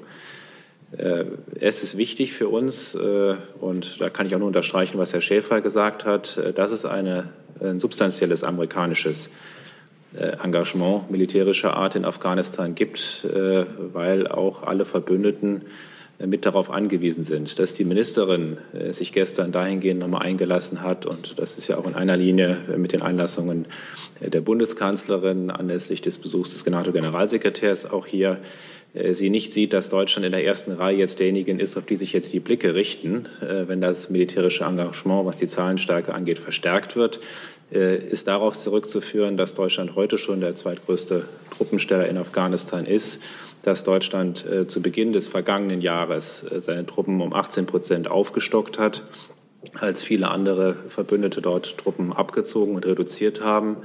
Das heißt, die NATO äh, ist in Afghanistan engagiert, aber es geht über den NATO-Kreis auch hinaus. Äh, es sind ja insgesamt 35 Staaten dort äh, und wir sehen uns vor diesem Hintergrund nicht in der ersten Reihe. Das heißt aber nicht, dass wir nicht auch die Situation im Auge haben und gemeinsam in der NATO analysieren, was notwendig ist. Und dann, niemand kann in die Glaskugel schauen, auch das, was in den nächsten, übernächstes oder in fünf Jahren in Afghanistan für Situationen und für Voraussetzungen herrschen. Darf ich einen Satz ergänzen? Bitte. Ich würde äh, das gerne unterstützen, was Herr Floßdorf gesagt hat. Äh, die äh, Äußerungen, von denen ich eben sprach, hat Herr Floßdorf ja gerade auch präzisiert. Fürs Auswärtige Amt kann ich vielleicht noch ergänzen. Ich vermag mir nicht vorzustellen, wenn die Lage so bleibt, wie sie ist, dass es an der strategischen Ausrichtung unseres Mandats und unseres militärischen Einsatzes in Afghanistan oder an der Obergrenze der Soldaten auf absehbare Zeit etwas ändert. Herr Jung. Hat die Bundesregierung eine Exit-Strategie, Herr Schäfer? Oder hängt die vollkommen an den Amerikanern? Naja, wir äh, stehen äh, in der Sache ähm, zusammen. Ich habe äh, angedeutet, dass eine militärische Präsenz der Bundeswehr und Deutschlands ohne eine militärische Präsenz der Amerikaner keinen Sinn macht. Das würden wir nicht durchhalten, weil dafür einfach unsere Präsenz mit all den Dingen, die man braucht, Nachschub, Logistik äh, etc., äh, Verletztenevakuierung gibt es, glaube ich, viele Dienstleistungen, die wir selber nicht stellen, sondern es ist ein Gemeinschaftswerk, bei dem viele Dinge ineinander greifen müssen. Und deshalb können Sie, glaube ich, hier und heute von uns auch nicht erwarten, dass Sie schon konkrete konkrete, sagen, fest ausformulierte Pläne von uns bekommen, sondern wir haben jetzt eine grundsätzliche Entscheidung in Washington. Das ist schon mal ein Schritt vorwärts. Und auf der Grundlage dieser Entscheidung müssen jetzt die Planer ran und miteinander entscheiden, äh, was das für die konkrete Planung des militärischen Einsatzes der internationalen Gemeinschaft in Afghanistan äh, bedeutet. Und äh, zu dem, was der amerikanische Präsident gesagt hat, gehört ja auch, dass er bereit ist, auch das Ausbildungsengagement der Amerikaner auszuweiten. Das zum Beispiel ist ein ganz wichtiger und auch ein richtiger Schritt, weil es letztlich noch einmal, es geht darum, die Afghanen in die Lage zu versetzen, ihr Land eigenständig, eigenständig und selbstständig sichern und verteidigen zu können. Und da sind wir eben noch nicht, weil es noch kein sich selbst tragender Prozess ist.